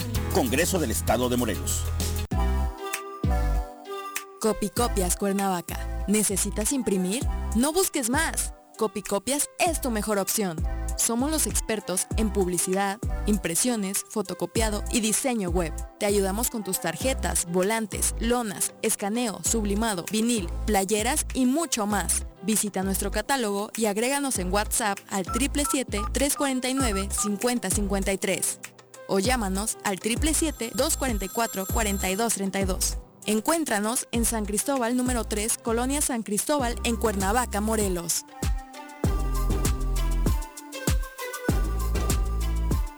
A seis años de decretada la alerta de violencia de género, la instancia municipal de la mujer de Jutepec continúa trabajando para garantizar la seguridad de niñas, adolescentes y mujeres. Asimismo, eliminar las desigualdades que agravian sus derechos humanos. Te invitamos a denunciar todo acto de violencia en los números de teléfono 911 o 777-320-3030. Ayuntamiento de Jutepec. Gobierno con rostro humano. Cafetería, tienda y restaurante Punto Sano. Contamos con comida vegana y vegetariana, porque nos preocupamos por tu salud. Ven y conoce nuestros productos orgánicos y suplementos alimenticios, al interior de Plaza Andrómeda, local 19, en calle Pericón, Lomas de la Selva. Contáctanos al 372-3514 o búscanos en Facebook como Punto Sano Cuernavaca.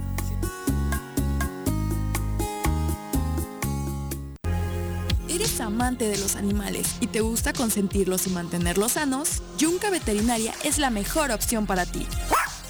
Contamos con servicios de estética y veterinaria canina y felina. Y además atendemos mascotas exóticas como aves y reptiles. Las mascotas son parte de nuestra familia. Es por eso que en Yunca los atenderemos como tal. Contáctanos al 777-179-8571 o visítanos en Avenida Cuauhtémoc, número 53, en Plaza Los Amates, Colonia Quintas Marta.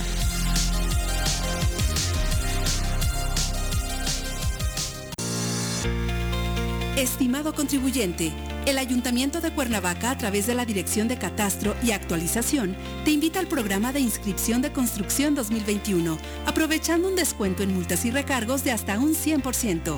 Podrás obtener también la condonación del crédito fiscal omitido de hasta los 5 años que refiere el artículo 93 ter-10. Tienes hasta el 30 de noviembre de 2021 para regularizarte. Acude a las oficinas de catastro para solicitar los requisitos y validar tu documentación, sujeto a término y condiciones del programa. Cuernavaca es nuestro hogar. Amiga y amigo comerciante de Emiliano Zapata, recuerda que tu establecimiento y todos los del municipio deberán contar con gel antibacterial, tapete sanitizante, divisiones protectoras, además del uso de cubrebocas dentro y fuera de tu negocio. Con estas acciones disminuimos los contagios por COVID-19 y garantizamos el funcionamiento de todos los establecimientos en Emiliano Zapata. Ahí viene una ola. Ahí viene otra ola. Ahí viene otra ola. Que no te agarre la tercera ola en este verano. Mantén firmes las medidas sanitarias y usa cubrebocas. Cuídate y cuidémonos todos.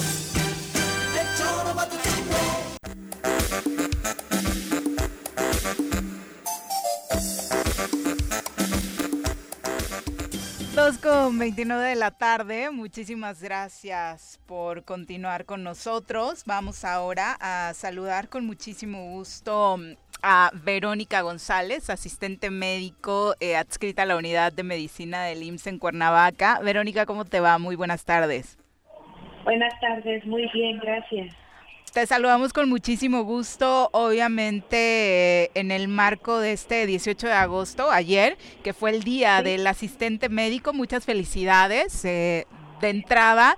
Eh, cuéntanos exactamente, Verónica, eh, tu labor para la gente que no tiene muy claro cuáles son las características de este cargo, eh, cuál- cuáles son las actividades que ustedes realizan. Claro que sí, muchas gracias por sus felicitaciones y por este reconocimiento. Y por la labor del asistente médica, como primera instancia es recibir a los pacientes, somos el primer contacto. Y de ahí pues eh, eh, tomar su carnet y ver si tiene una cita o proporcionarle que puede pasar como espontáneo. De ahí eh, se les toma peso y talla y este y toma de temperatura. Y se les indica si es que pasan ahí con nosotros o a otro consultorio y posteriormente también derivamos este, sus consultas a los que son este eh, pacientes crónicos degenerativos. Oye, tú eh, de manera particular, ¿desde hace cuánto tienes eh, esta, este cargo? ¿Desde cuándo te dedicas a esto? ¿Y cómo es que te decidiste por este camino? Eh, tengo 13 años laborando aquí en el instituto y sirviendo como este servidor público al derecho ambiente. ¿Y cómo me decidí? Pues es una labor de verdad que eh, hermosa porque tienes la oportunidad de aportar eh, orientación al paciente, de, de, a veces escuchar sus problemáticas que traen y, este, y poder ser un vínculo de, eh, pues de ánimo a estas personas que a veces vienen con mucha necesidad en sus vidas definitivamente es una labor muy importante porque son el primer punto de contención e incluso digo, obviamente como pacientes mm, no llegamos de buen humor a este primer contacto, ¿no? Exacto, sí. A veces nosotros tenemos que tener el tacto para poder eh, calmarlos y explicarles que se les va a atender, pero que a veces hay un punto de espera, ¿no? Porque pues eh, la saturación a veces es muy alta. Entonces, eh, cuando uno les explica a, los pacientes y se les eh, se les dirige bien a donde lo que tienen que hacer y, el tiempo de espera que tienen que tener, ellos comprenden y aceptan, pero si nosotros actuamos o tenemos una mala actitud, pues también ellos se van a poner agresivos. Pero procuramos y nos capacita el seguro para tener esa buena atención con el paciente. pero hay que tener vocación, ¿no? Porque también hay, de todo en la viña del Señor y de pronto pues a, algunos les, les gana. Sí, definitivamente. la vocación y el amor que le debes de tener a, a, lo que estás haciendo, a tu trabajo, de verdad que es muy importante aquí en el instituto. Oye, en general son más hombres o más mujeres las que eh, los que están dedicados a esto. No, la mayoría somos mujeres, somos mujeres la que eh, damos esta eh, esta asistencia esta asistencia al derecho ambiente. Somos mujeres. Oye, eh, obviamente estos últimos meses han sido muy complicados también para ustedes por la situación de la pandemia. ¿De qué forma ha cambiado? ha cambiado bastante. Hace un año, la verdad, teníamos miedo, teníamos miedo a ser contagiadas, ¿verdad? Pero gracias a Dios, este, pues el instituto nos da todo para, para poder este, cuidarnos, ¿no? Este, nos dota de gel, nos dota de alcohol, este, eh, cubrebocas y de esa manera, pues el no tener miedo también este, de, de tener algún contacto con el paciente. Y bueno, ha hecho también medidas preventivas, ¿no? De, de ponernos este eh, protectores para que pues no estemos tan cerca de los pacientes. Pero pues ha sido ha sido todo un reto este año y este que está transcurriendo también y pues gracias a Dios este pues no al menos a mí no me ha tocado ser contagiada. Qué bueno, esa es una gran fortuna. Sí, sí, Y, y, la mayoría de mis compañeras igual, ¿no? Este, eh, tenemos los cuidados y, gracias a eso pues no hemos tenido que estar aisladas este, por COVID. Si alguien quiere ser asistente médico, ¿tiene que capacitarte antes de tener el empleo en el INF, por ejemplo? Sí, tenemos una capacitación, una capacitación de la, nuestra labor que tenemos que tener, de conocimiento también de, de las ayudas que hay, como por ejemplo de nutrición, lo que es trabajo social, lo que es un prevenir. Entonces, necesitamos ser capacitadas para poder estar ahí al frente. Y para entenderle la letra de los médicos. Traductoras también, ¿no? Psicólogas, traductoras. Sí, caray. De todo un poco. Sí, definitivamente. A veces adivinamos, pero... Ah, también, por supuesto. ¿Sabes, que de este, gente... gente sí, somos capacitadas. Yo creo que gente tan eh, bruta como yo de pronto no podemos, no sabemos diferenciar si son enfermeras, lo que es un asistente médico, pero por lo que tú nos estás diciendo, este, tienen una labor perfectamente terminada incluso corrigen los historiales clínicos de cada uno de los pacientes o los mantienen al tanto, cuestión que también es eh, bastante importante. Si hay una equivocación en este tipo de papeleos, puede tener una consecuencia de salud el paciente o la persona que se está atendiendo. Sí, claro, definitivamente. Nosotros tenemos que estar muy al pendiente de lo que, de los trámites que están haciendo o de la derivación a ciertas especialidades que, que son enviados los pacientes. También manejar la terminología de los médicos, ¿no? Sí, sí, sí, sí. Este, eh, pues aquí aprendemos, aprendemos muchas cosas y aparte, les digo, el, el instituto nos capacita. ¿Cuánto tiempo nos decías que tienes en el instituto? Tengo 13 años Ya una laborando como asistente médica. ya bastante, entonces le has dedicado gran parte de tu vida a esta, a esta labor de servicio. Sí, y me gusta, amo, amo mi trabajo. Muchas gracias por la comunicación y felicidades de nueva cuenta, Verónica. Muchas gracias por este reconocimiento. Se les agradece mucho de parte de todas mis compañeras. Al contrario, gracias por la comunicación. Buenas tardes. Buenas tardes. Yo reconozco que no sabía que había asistentes médicos, pensaba que eran como también que das por enfermeras. hecho que son las enfermeras, ¿no? Las que hacen estas actividades, claro. Pero eh, eh, ahorita que tuve oportunidad me, me Son metí, la funciones función que diferentes. tienen es Más increíble. administrativa, ¿no? Sí, pero pero imagínate que de pronto un expediente de un paciente se les traspapela o todo un claro, rollo así, es ¿no? una consecuencia Todo un grave, tema, ¿no? por pero supuesto. en fin, pues felicidades a todos y todas los asistentes médicos. Bueno, entregó el gobernador del estado el premio estatal de la juventud. Eh, obviamente el gobernador encabezó esta ceremonia en la que se reconocieron a mujeres y hombres destacados en diferentes rubros que trabajan a favor de la población. El evento fue en el Centro Cultural Topanzolco. Entre otros, se reconoció a Marian Weston en eh, la categoría de Medio Ambiente y Desarrollo Sustentable, Michelle Bello en Economía Social, Brenda Sandoval en Promoción de Equidad de Género, Antonio Morán en Participación en el Deporte. Eh, por ahí el director del Joven, Diego Alcázar, señaló durante su discurso que por primera vez en Morelos la gente joven tiene voz. No sé si los jóvenes del Estado de verdad puedan ser. No, digo, y tal- perdón que me haya salido así espontáneo, pero ahora. No, yo, mira, Viri, digo, lo, lo voy a presumir con el auditorio. Has yo soy trabajado pre- mucho, no, ¿no? ve, Sí, sí. Yo fui premio estatal de la juventud, en el- fui el primer, de los primeros que lo otorgaron, con, en- con Sergio Estracagial, Sí, no se daban antes. Entonces yo fui de la, ¿Inició en primera? Sí, en esa fui el prim- de la primera generación que recibimos el premio de la juventud. y pues mi labor siempre ha sido trabajar, aprovechar que los chavos, ahora ya que ya no estoy este chavo, pues que los chavos ocupen los espacios que nosotros ocupamos en algún claro. lado. Pero esas declaraciones tan pretenciosas. Eh, Es que aparte es como si el gobierno tuviera una llave y No. es te doy permiso de tener voz. Cuando los jóvenes tienen voz, primero, porque es un derecho Claro. y segundo, porque ellos lo, se lo ganan desafortunadamente en un estado como este, ¿no? Es gracias al trabajo que hacen, pero bueno. mira, por eso, ejemplo, pretencioso, Es- muy es pretencioso. El, el chavo de la, de la, de la, del el dirigente de la FEUM que llegó acá, ¿no? Que digamos que ahora ya tiene voz. No, el chavo incluso se confrontó con el gobernador anterior asumiendo un liderazgo desde sus redes sociales. o con demás, Graco, claro, sí. ¿no? Andrea Acevedo, la que tuvimos ahorita desde los 17 años, ha participado en el activismo social de nuestro estado. Este, La podemos misma Andy nombrar- Gordillo sí, claro, ahora, Andy ¿no? Gordillo, ¿no? O sea, podemos enumerar a un chorro de chavos que no necesariamente pasaron ahí a través del reconocimiento oficial de un premio, ¿no?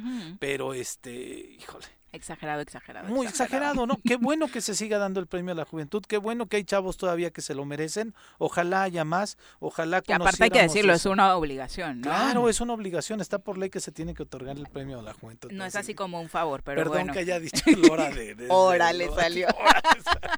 y hablando de estos temas, vamos a hablar con eh, Kevin Giles, quien es director del Instituto de la Juventud en el Ayuntamiento de Cuernavaca, para platicarnos de la convocatoria Orgullo Guayabo. Kevin, ¿cómo te va? Muy buenas tardes. ¿Qué tal? Mucho gusto, Viri, Pepe. Saludos también al estudio. ¿Cómo se encuentran? Bonita tarde. Muy bien, muchas gracias, Kevin. Cuéntanos, ¿de qué se trata esta convocatoria? Bueno, te, te comento. Primera, primero decirte que es la primera vez que se lleva a cabo en Cuernavaca. Era, era un, eh, un esfuerzo que se, se tiene haciendo desde el año pasado, pero hasta ahorita se pu- pudo ver la luz. Consta en premiar a los jóvenes eh, de Cuernavaca específicamente, pero hay dos que tres eh, cosas que hay que hay que puntualizar, ¿no? La primera es que eh, estamos hablando de que el premio se va a otorgar de 18 a 29 años, puede ser originario o residente. Esto esto esto quiere decir que si tú eh, formalmente has tenido todo tu trabajo desempeñado aquí en Cuernavaca, pero vives tal vez en, en, otro municipio, no pasa absolutamente nada, siempre y cuando lo pruebes con, este, pues así que algunas cosas que les vamos a pedir como bases, pero principalmente es eso, es también abrirlo a que la convocatoria sea en efecto para que para los de Cuernavaca, ¿no? el trabajo en Cuernavaca. Oye, esta, esta convocatoria de Orgullo Guayabo podríamos decir que es como el premio de la juventud municipal. Así es. Así es. Así, así lo estamos galardonando, este, le pusimos de título Orgullo Guayabo, vendría siendo un premio municipal de la juventud, así es, este y, pues muy contentos porque la verdad no se había desempeñado, no se había hecho antes y pues estamos ahí este rompiendo un poco con, con los parámetros y creo que también está súper padre para todos los chavos eh, que se sumen a esta iniciativa. ¿Hay rubros, este Kevin? Es decir, eh, eh, mesas temáticas o una, un, orgullo guayabo para determinada acción social, este, ¿no las compartes? Con todo gusto. Van a ser ocho rubros los que vamos a premiar.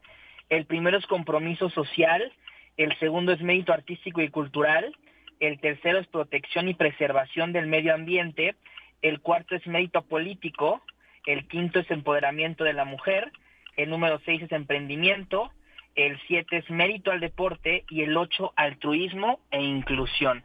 Entonces creo que eh, son los rubros que los chavos están, están más atacando en Cuernavaca y pues eh, es justo premiarlo. Son algunos que también se están premiando a nivel estatal, pero reitero, este es el trabajo que se haya desempeñado en la capital que deben de presentar evidentemente su currícula, pero además un trabajo que respalde eh, su aspiración. Así es, las bases completas están en la página del Instituto de la Juventud, pero te cuento muy brevemente también para que los chavos que nos están escuchando eh, sepan de qué se trata.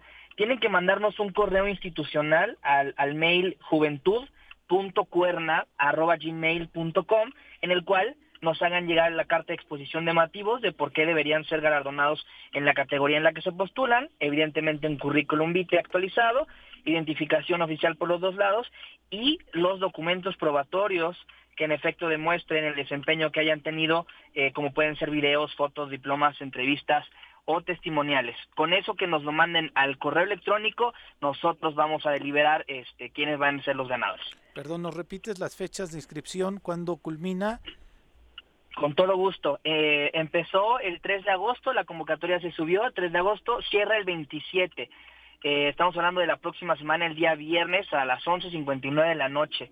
Si vemos eh, que por alguna situación tenemos más participación de la esperada, que eso es lo que esperamos, podemos prolongar un poquito esta fecha pero de mientras, eh, la, ahora sí que la convocatoria está abierta del 3 de agosto al 27 de agosto. ¿Hay un estímulo económico a cada uno de ellos o solamente es un reconocimiento social y desde luego una diploma, imagino alguna presea? Así es, va a ser una presea, un reconocimiento en formato tabloide y vamos a premiar a los ocho galardonados de estas categorías, pero los que no lleguen a, a, ganarla también van a ser acreedores a una mención honorífica. Aquí lo que queremos es que eh, participen muchos más chavos y sí, del tema económico debo comentarte que estamos gestionando el tema de que exista algún patrocinio, pero pues todavía no hemos concretado nada. Entonces, de momento, esos son los, los, premios que vamos a brindar y pues por supuesto el orgullo de, de, de ganarse este galardón, ¿no? ¿Quién será el jurado? El jurado va a estar compuesto por eh, miembros del de, gabinete municipal y asociaciones civiles. Es un trabajo en conjunto este, para que no haya ahí este, ninguna situación al respecto, sea completamente imparcial y pues para que también los chavos con confianza manden su currículum y no piensen de ninguna manera que, estamos eh, cometiendo algún tipo de, cosas, sino Favoritismo, muy abierto. bien. Muchas gracias, Kevin. Ojalá que la participación sea nutrida, ¿no? Hay mucho talento en Cuernavaca, por supuesto, en diferentes rubros. Totalmente, ojalá, ojalá por favor, los que nos están escuchando ya saben, este, tienen que mandar el mail y eh, posteriormente si quieren les estoy mandando las bases, pueden marcar al número triple siete ciento diez once doce que es nuestro eh, número del Instituto de la Juventud. y están en la página del ayuntamiento también, ¿no? Todo está en la página del ayuntamiento y en la página del Instituto de la Juventud de Cuernavaca, por si quieren saber muchísimo más al respecto de esta convocatoria y agradecerles el espacio. Ojalá que sí, muchos chavos vean y escuchen esto y pues se sumen a esta convocatoria. Gracias, Kevin. Buenas tardes. Hasta luego, que estén muy bien, bonita tarde. Un abrazo. Son las 2.46. Bueno, antes este vamos a escuchar el mensaje que con motivo del Premio Estatal de la Juventud el gobernador del estado les daba a los ganadores. cada uno se los digo de corazón. Está aquí la familia. Porque mi mamá también los sacó adelante, así como ustedes a sus hijos. Y ustedes tienen una gran oportunidad de cambiar el país. ¿Saben por qué estamos así? Porque no nos ayudamos. Nos tiramos unos a nosotros. Siempre que le, queremos que le vaya mal al de lado. Y le digo también a los partidos, digo, apóyense, ayúdense. A los partidos políticos, déjense de, de tonterías. Primero está la gente, los ciudadanos. No vean los intereses de unos y de otros. Pero en verdad, créanme que esta es igual. Muchísimas experiencias que vemos en casos distintos, televisiones, ejemplos de la vida, gente de discapacidad que realmente pues tratan a como del lugar de aprender cosas que nosotros ahorita podemos. Entonces, chavos, lo único que les digo, felicitar a sus padres y acuérdense, grámense esto siempre, todo está en la mentalidad. El que persevera alcanza.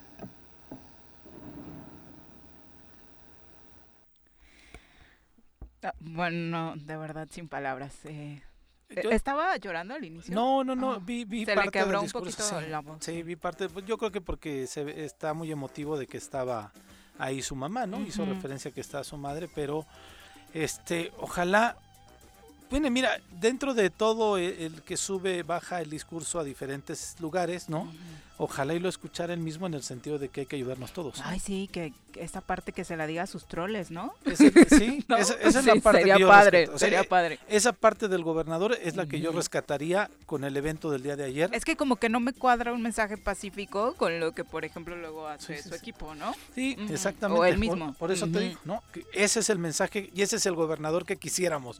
Un gobernador conciliador, Claro. un gobernador que motive, porque además sí es un motivador, este Viri. Obviamente. Fue una figura nacional ¿A en el quién no le inspira lo que pueda decirle Cuauhtémoc Blanco en el tono que En el sea, tono ¿no? que Por lo que ¿no? implicó Claro. deportivamente para el país. Y por cómo es su vida, ¿no? Viene de Tepito, fue muy difícil, todo el mundo sabemos que fue muy difícil que llegara a ser futbolista. Viene de la cultura del esfuerzo y eso siempre es inspirador en un país como México. E- ese gobernador quisiéramos, Qu- quizá más concretito, pero este ese mensaje sí me lo llevo yo el día de Sí, hoy. sí, sí. Creo que es el mejor que le hemos escuchado Me en lo que va del que sí. sexenio. Me parece que sí. Guárdenlo Y- y para como- recordarlo ¿sabe- yo. ¿Sabes qué es lo único que yo Es cuestiono? mejor cuando improvisa, que no le hagan discursos. O sea, ahí improvisó. Sí. Realmente fue de su ronco pecho y fue mucho mejor. Lo hizo muy bien. ¿Sabes? Lo único que yo cuestiono en este tipo de ceremonias, insisto, es que, este, ¿por qué no nos dieron los nombres de los chavos? ¿Por qué no nos no, no exaltamos la labor social por la cual se están reconociendo los chavos? ¿Y por qué no pusieron a un lado del gobernador a todos los chavos que ganaron el premio? Y no Estaban sus funcionarios Sí, públicos a un lado. No, claro. era la fiesta de los chavos y era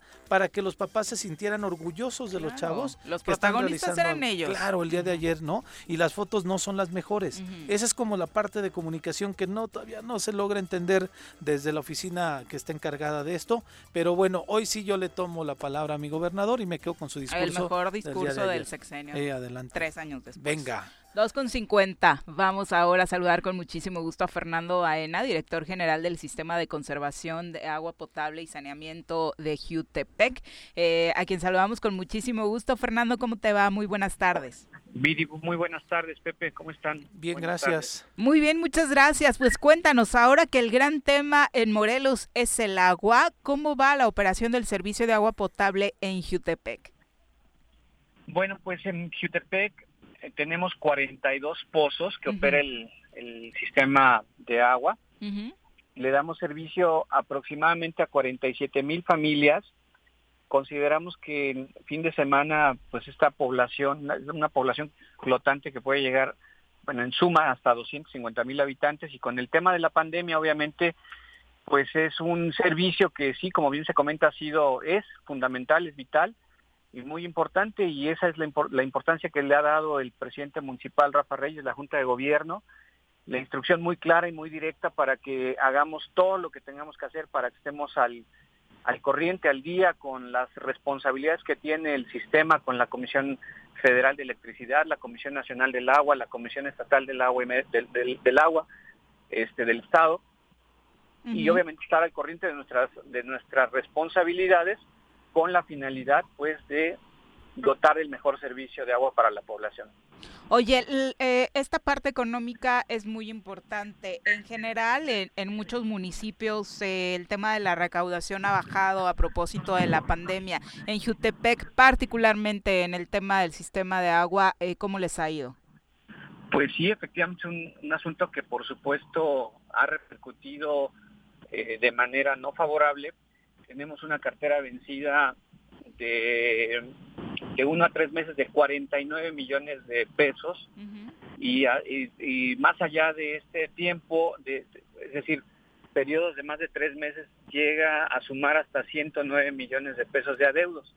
Ahora, muchos de estos adeudos son, eh, pues literalmente son, se les, se les ha conocido como cuentas incobrables porque pues están, son tomas que en algún momento se contrataron y jamás se utilizaron en terrenos que quedaron allí y literalmente pues no, no hay forma de identificar a los usuarios, pero hay algunos, algunas otras cuentas que sí se han abultado y justamente con la intención de, poder apoyar a, esos usuarios, la Junta de Gobierno, el presidente aprobaron un, un punto de, de acuerdo para que todos aquellos que deban más de cinco años puedan regularizar su situación pagando el servicio, solamente el servicio de agua y saneamiento de los últimos cinco años y poderlos exentar del pago de, recargo, de recargos y rezagos eh, pues hasta un 100% dependiendo del acuerdo que se logre con cada uno de los usuarios. Que aparte es una baja importante en el monto final.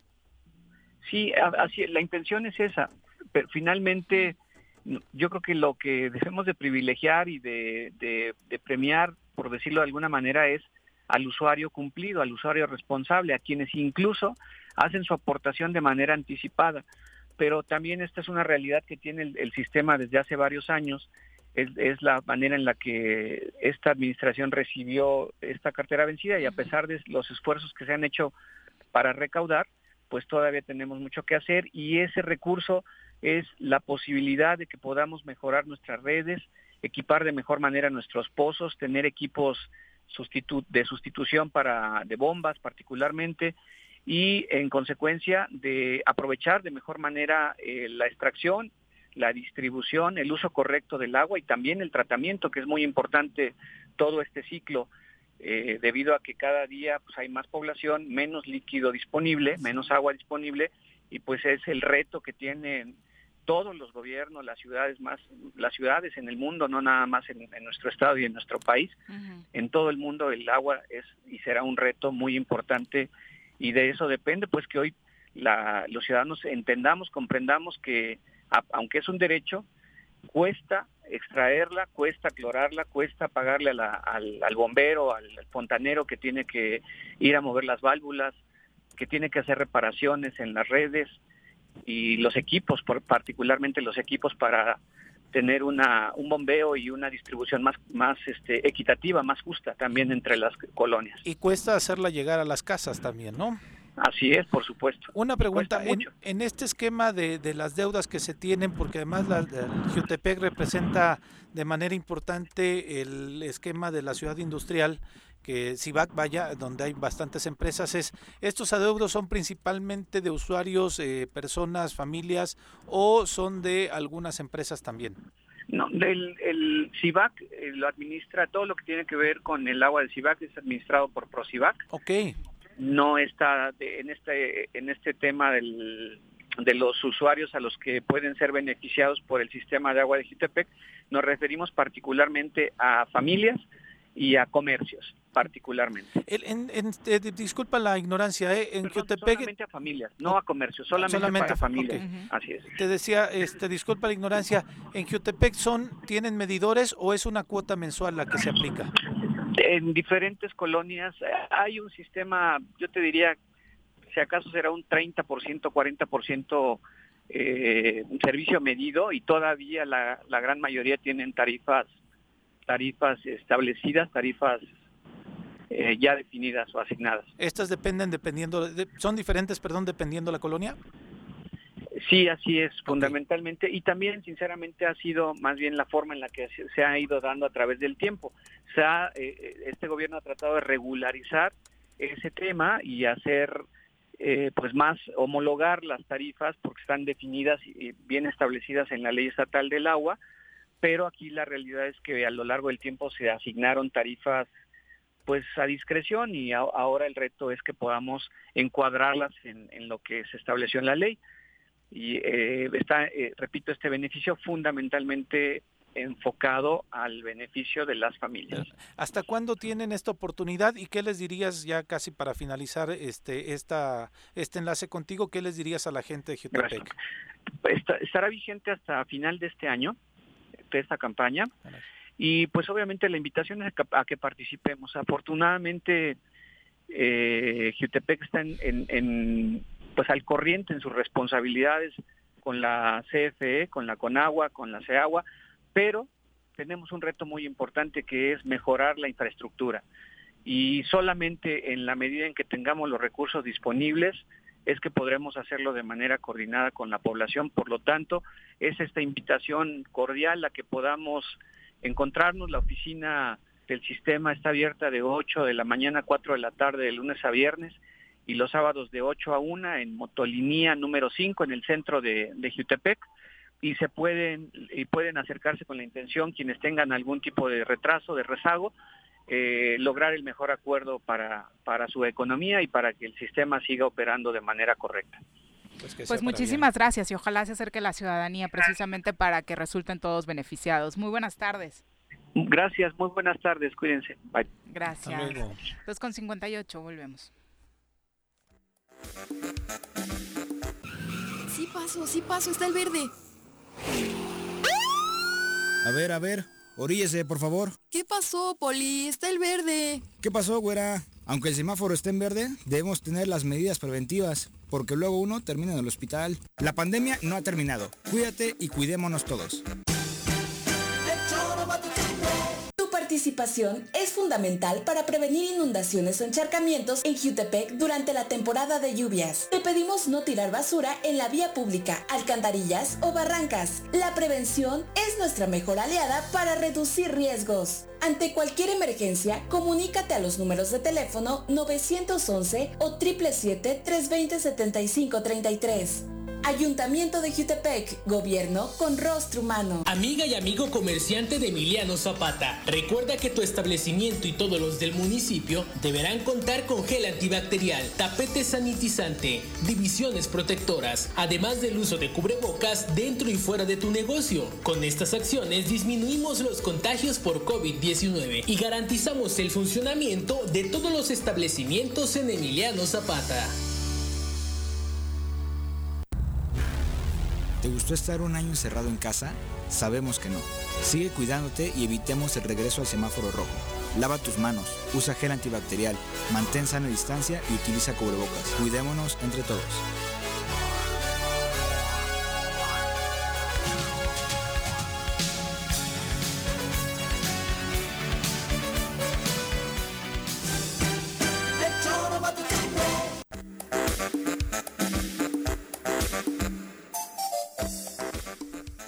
Obviamente nuestra clase de nutrición no puede faltar hoy. Vamos a escuchar a nuestra doctora. Piensa en un futuro sano. Tú también puedes tener una mejor calidad de vida. Conoce cómo llevar una alimentación saludable con los productos naturales y orgánicos que la doctora Mónica Novielo de Punto Sano tiene para ti en el choro.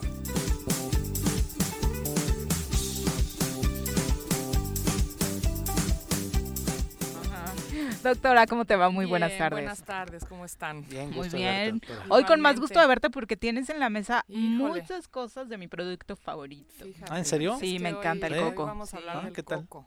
Sí, sí. ¿Qué es el coco? Es un personaje que usamos para espantar a los Sí. A los niños. Tengo una anécdota de mi sobrina que no la voy a ventanear, pero se las platico después saliendo del aire. Ah, muy bien. Con relación al ¿Con Muy coco? tierno. Ah, sí, sí, sí. Le mando un beso. Está bien. Bueno, el coco es una fruta. Bueno, para nosotros es una fruta porque en inglés se llama coconut, o sea, es una nuez, ¿no? Sí. Pero para nosotros es una fruta, es considerado fruta. Y es una fruta que antiguamente, bueno, no antiguamente, hace poco se consideraba como algo muy grasoso, como que subía de peso, o sea, como que el coco estaba un poco tachado como en los alimentos que no debíamos de comer. Y de pronto se empezaron a hacer como más estudios acerca del coco y vieron que tiene unas propiedades increíbles, ¿no? Eh, bueno, y hay dos partes del coco, ¿no? Tenemos el agua de coco Sí, y tenemos la- la, pulpa, la ¿no? Lo pulpa. blanquito, la, la carnita, ¿no? Entonces, bueno, el agua de coco, vamos a empezar por ahí, tiene un montón de vitaminas y minerales, ¿no? Tiene muchas vitaminas del complejo B, tiene, por ejemplo, vitamina E, tiene este mm, vitamina C también, ¿no? Y tiene minerales, tiene mucho potasio, ¿no? Entonces ayuda mucho a hidratar. O sea, por ejemplo, una agüita de coco te hidrata más que estas Es aguas súper, ¿no? este, Sí, sí, hidratantes claro, para el deportistas. Powerade y todo eso, No, ¿no? esos son Sí, sí. puro químico, además Y tiene azúcar. colorante, Azúcar azúcar, o sea, es como un refresco casi, casi sin gas, ¿no? hay Para mí es, es eso, ¿no? Hay gente que toma el agua de coco en ayunas. En ayunas porque se considera que el agua de coco te ayuda a quitar parásitos porque tiene Ah, eso, tiene ¿verdad? tiene poderes eh, antiparasitarios pero también antivirales, ¿no? Entonces te ayuda a mantener un sistema inmunológico sano. Sí, en ayunas es muy bueno, Muy ¿no? bueno. Y es mejor que sea fresco el Y a mí me ayuda el mucho la agua. digestión, doc. Es Sí, que tiene fibra, aunque es un agua, tiene fibra. Entonces tú tomas agua de coco y te ayuda a ir al baño. O sea, es increíble. A mí Sí, me sí. encanta eso, ¿no? Bueno, el agua de coco yo la adoro, ¿no? Entonces, cuando estás muy sediento, deshidratado, si hiciste mucho ejercicio, si sudaste mucho, te tomas una agüita de coco y te rehidrata súper bien. Y también por la, eh, la cantidad de electrolitos que tiene, que son minerales, ¿no? Y entre ellos potasio, tiene magnesio, tiene calcio, o sea, tiene un montón de minerales, ¿no? Entonces te va a ayudar a hidratar y de una manera sana, porque no te estás metiendo colorantes, azúcar, saborizantes artificiales que tienen estos que dices, el, el Power y el, ¿cómo se llama? El Gatorade. Y todos esos. O sea, si leemos, ya una vez hablamos de ellos Sí, y sí. leímos los ingredientes y Sí, eran sí, un no. veneno, ¿no? Entonces, no, nada que ver con... Y estas agüitas que venden de coco no tienen nada, o sea, están empacadas en Tetra Pak que ¿Es ayuda... nacional? A, esto es Ujú. Nacional. Sí, va, Sí, claro, Acapulcoco. Acapulcoco. ¿Qué tal? Entonces, este, y aquí si es no... la que vende el calagua que tú lo utilizas para otras bebidas embriagantes. ¿no? para Pero hacerte una piña colada, ¿no?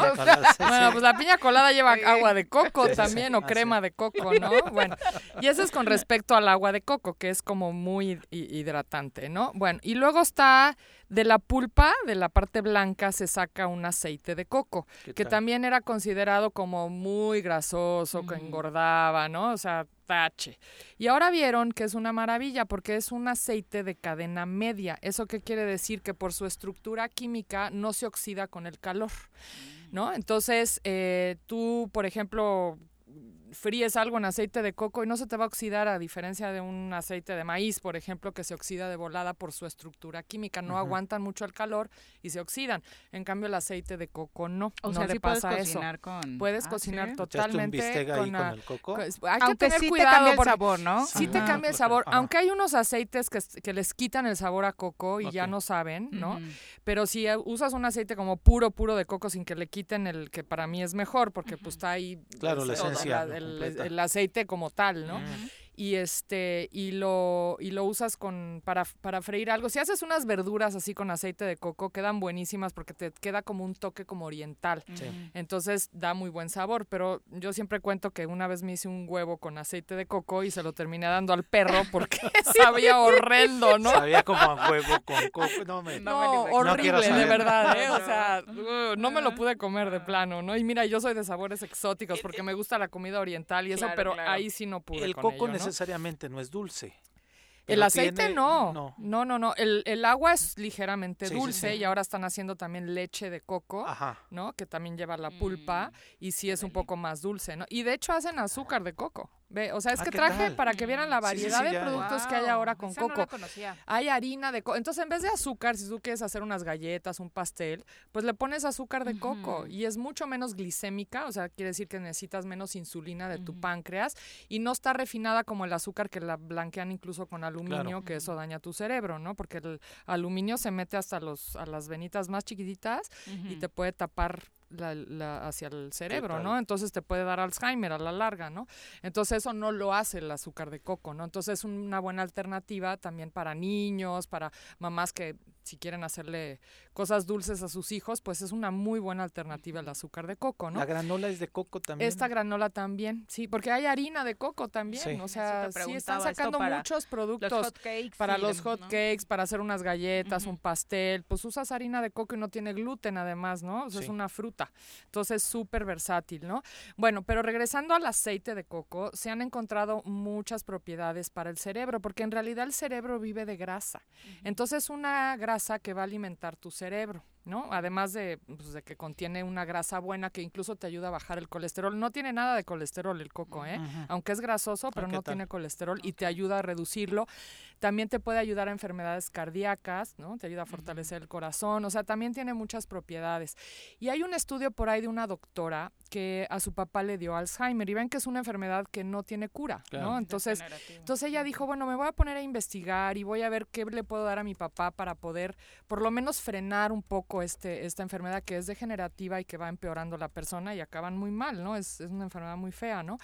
Entonces empezó a investigar en, en como en países donde de hecho no hay mucho Alzheimer y el coco en realidad viene de Oriente. ¿No? Es un, es, viene de países como Tailandia, eh, Indonesia, ahí usan muchísimo el aceite de coco y todo el coco porque es barato, es una fruta barata, ¿no? Entonces son países que en general son que está un poco incorporado, pobres. que está incorporado en lo Y cotidiano está, de su sí, por ejemplo, la comida tailandesa lleva muchísima leche de coco, aceite de coco. A mí me encanta, yo la cocino y, y lleva mucho coco, ¿no? Incluso Entonces- en algunas zonas de México también, lo vemos, ¿no? Exacto, sobre todo en la costa, pues Claro. hay muchísimos Ujú. eh, palmeras de coco, ¿no? Entonces, pues si tú vas a Acapulco y te puedes comer tu coco y es barato, Sí, ¿no? claro, sí, sí, sí. Entonces, eh, bueno, entonces esta doctora, regresando a esta historia, em- investigó que en estos países hay mucho menos casos de Alzheimer, donde el coco se usa como, como parte de la dieta regular, ¿no?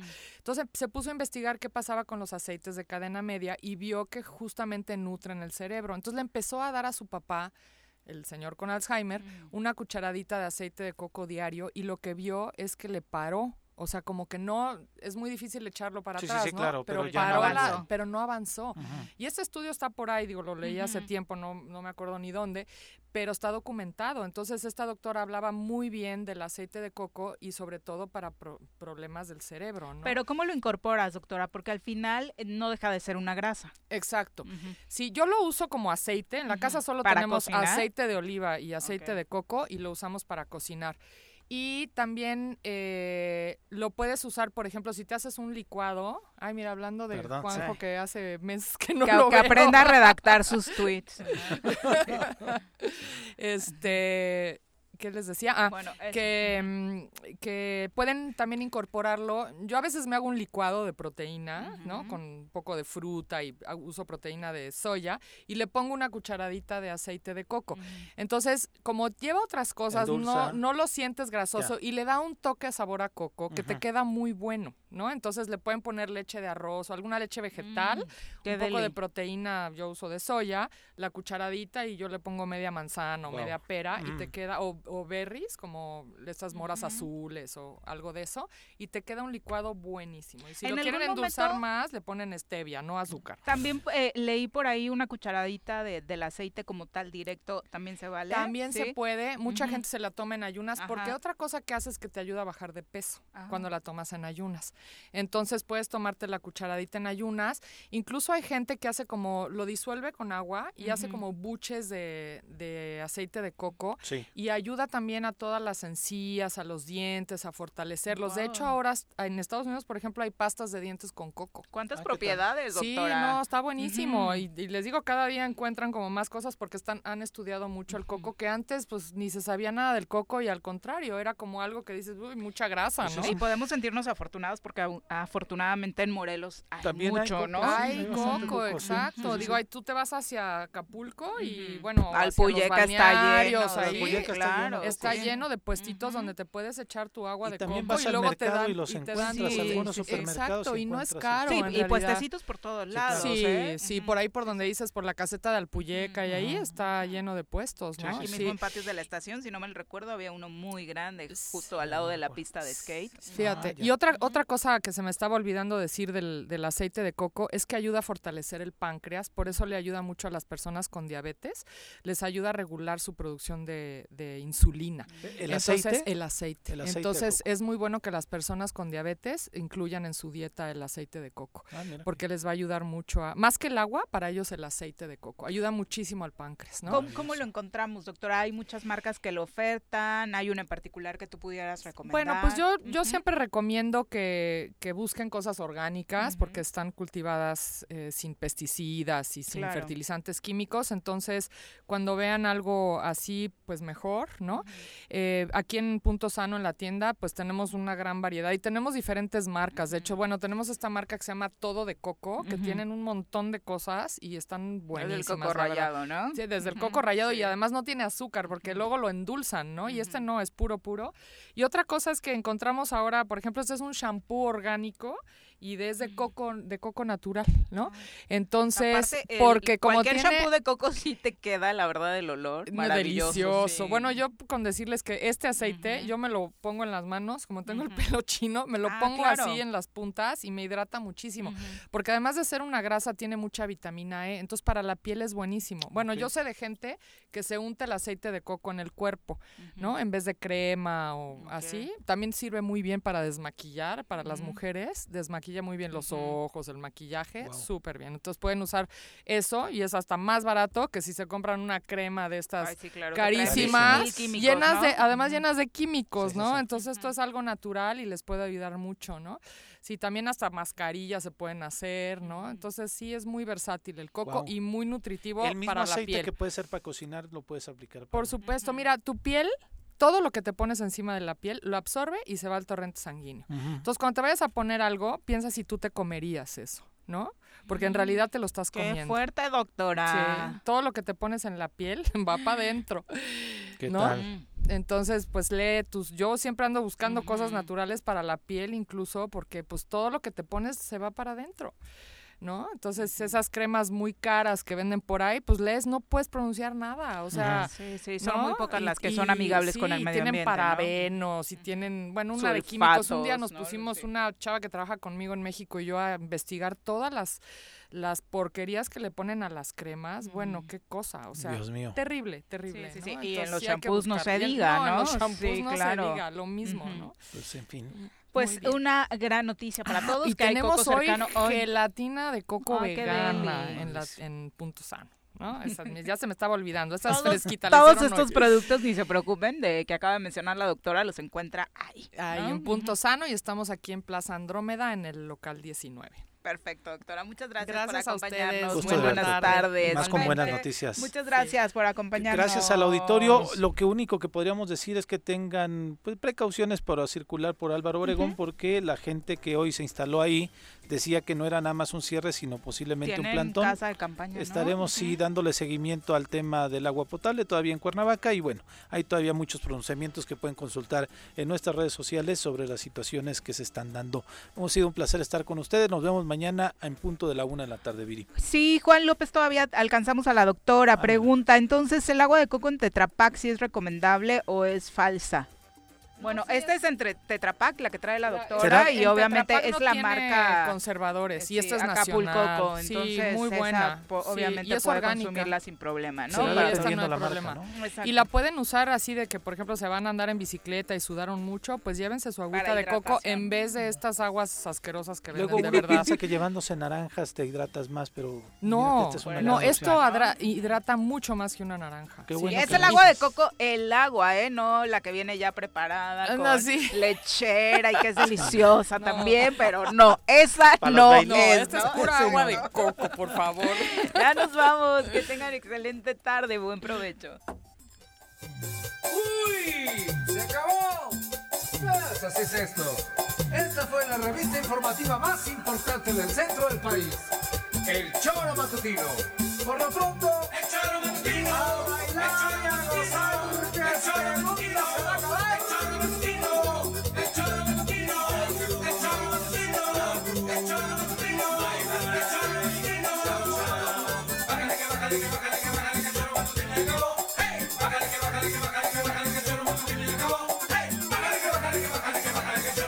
Acabó.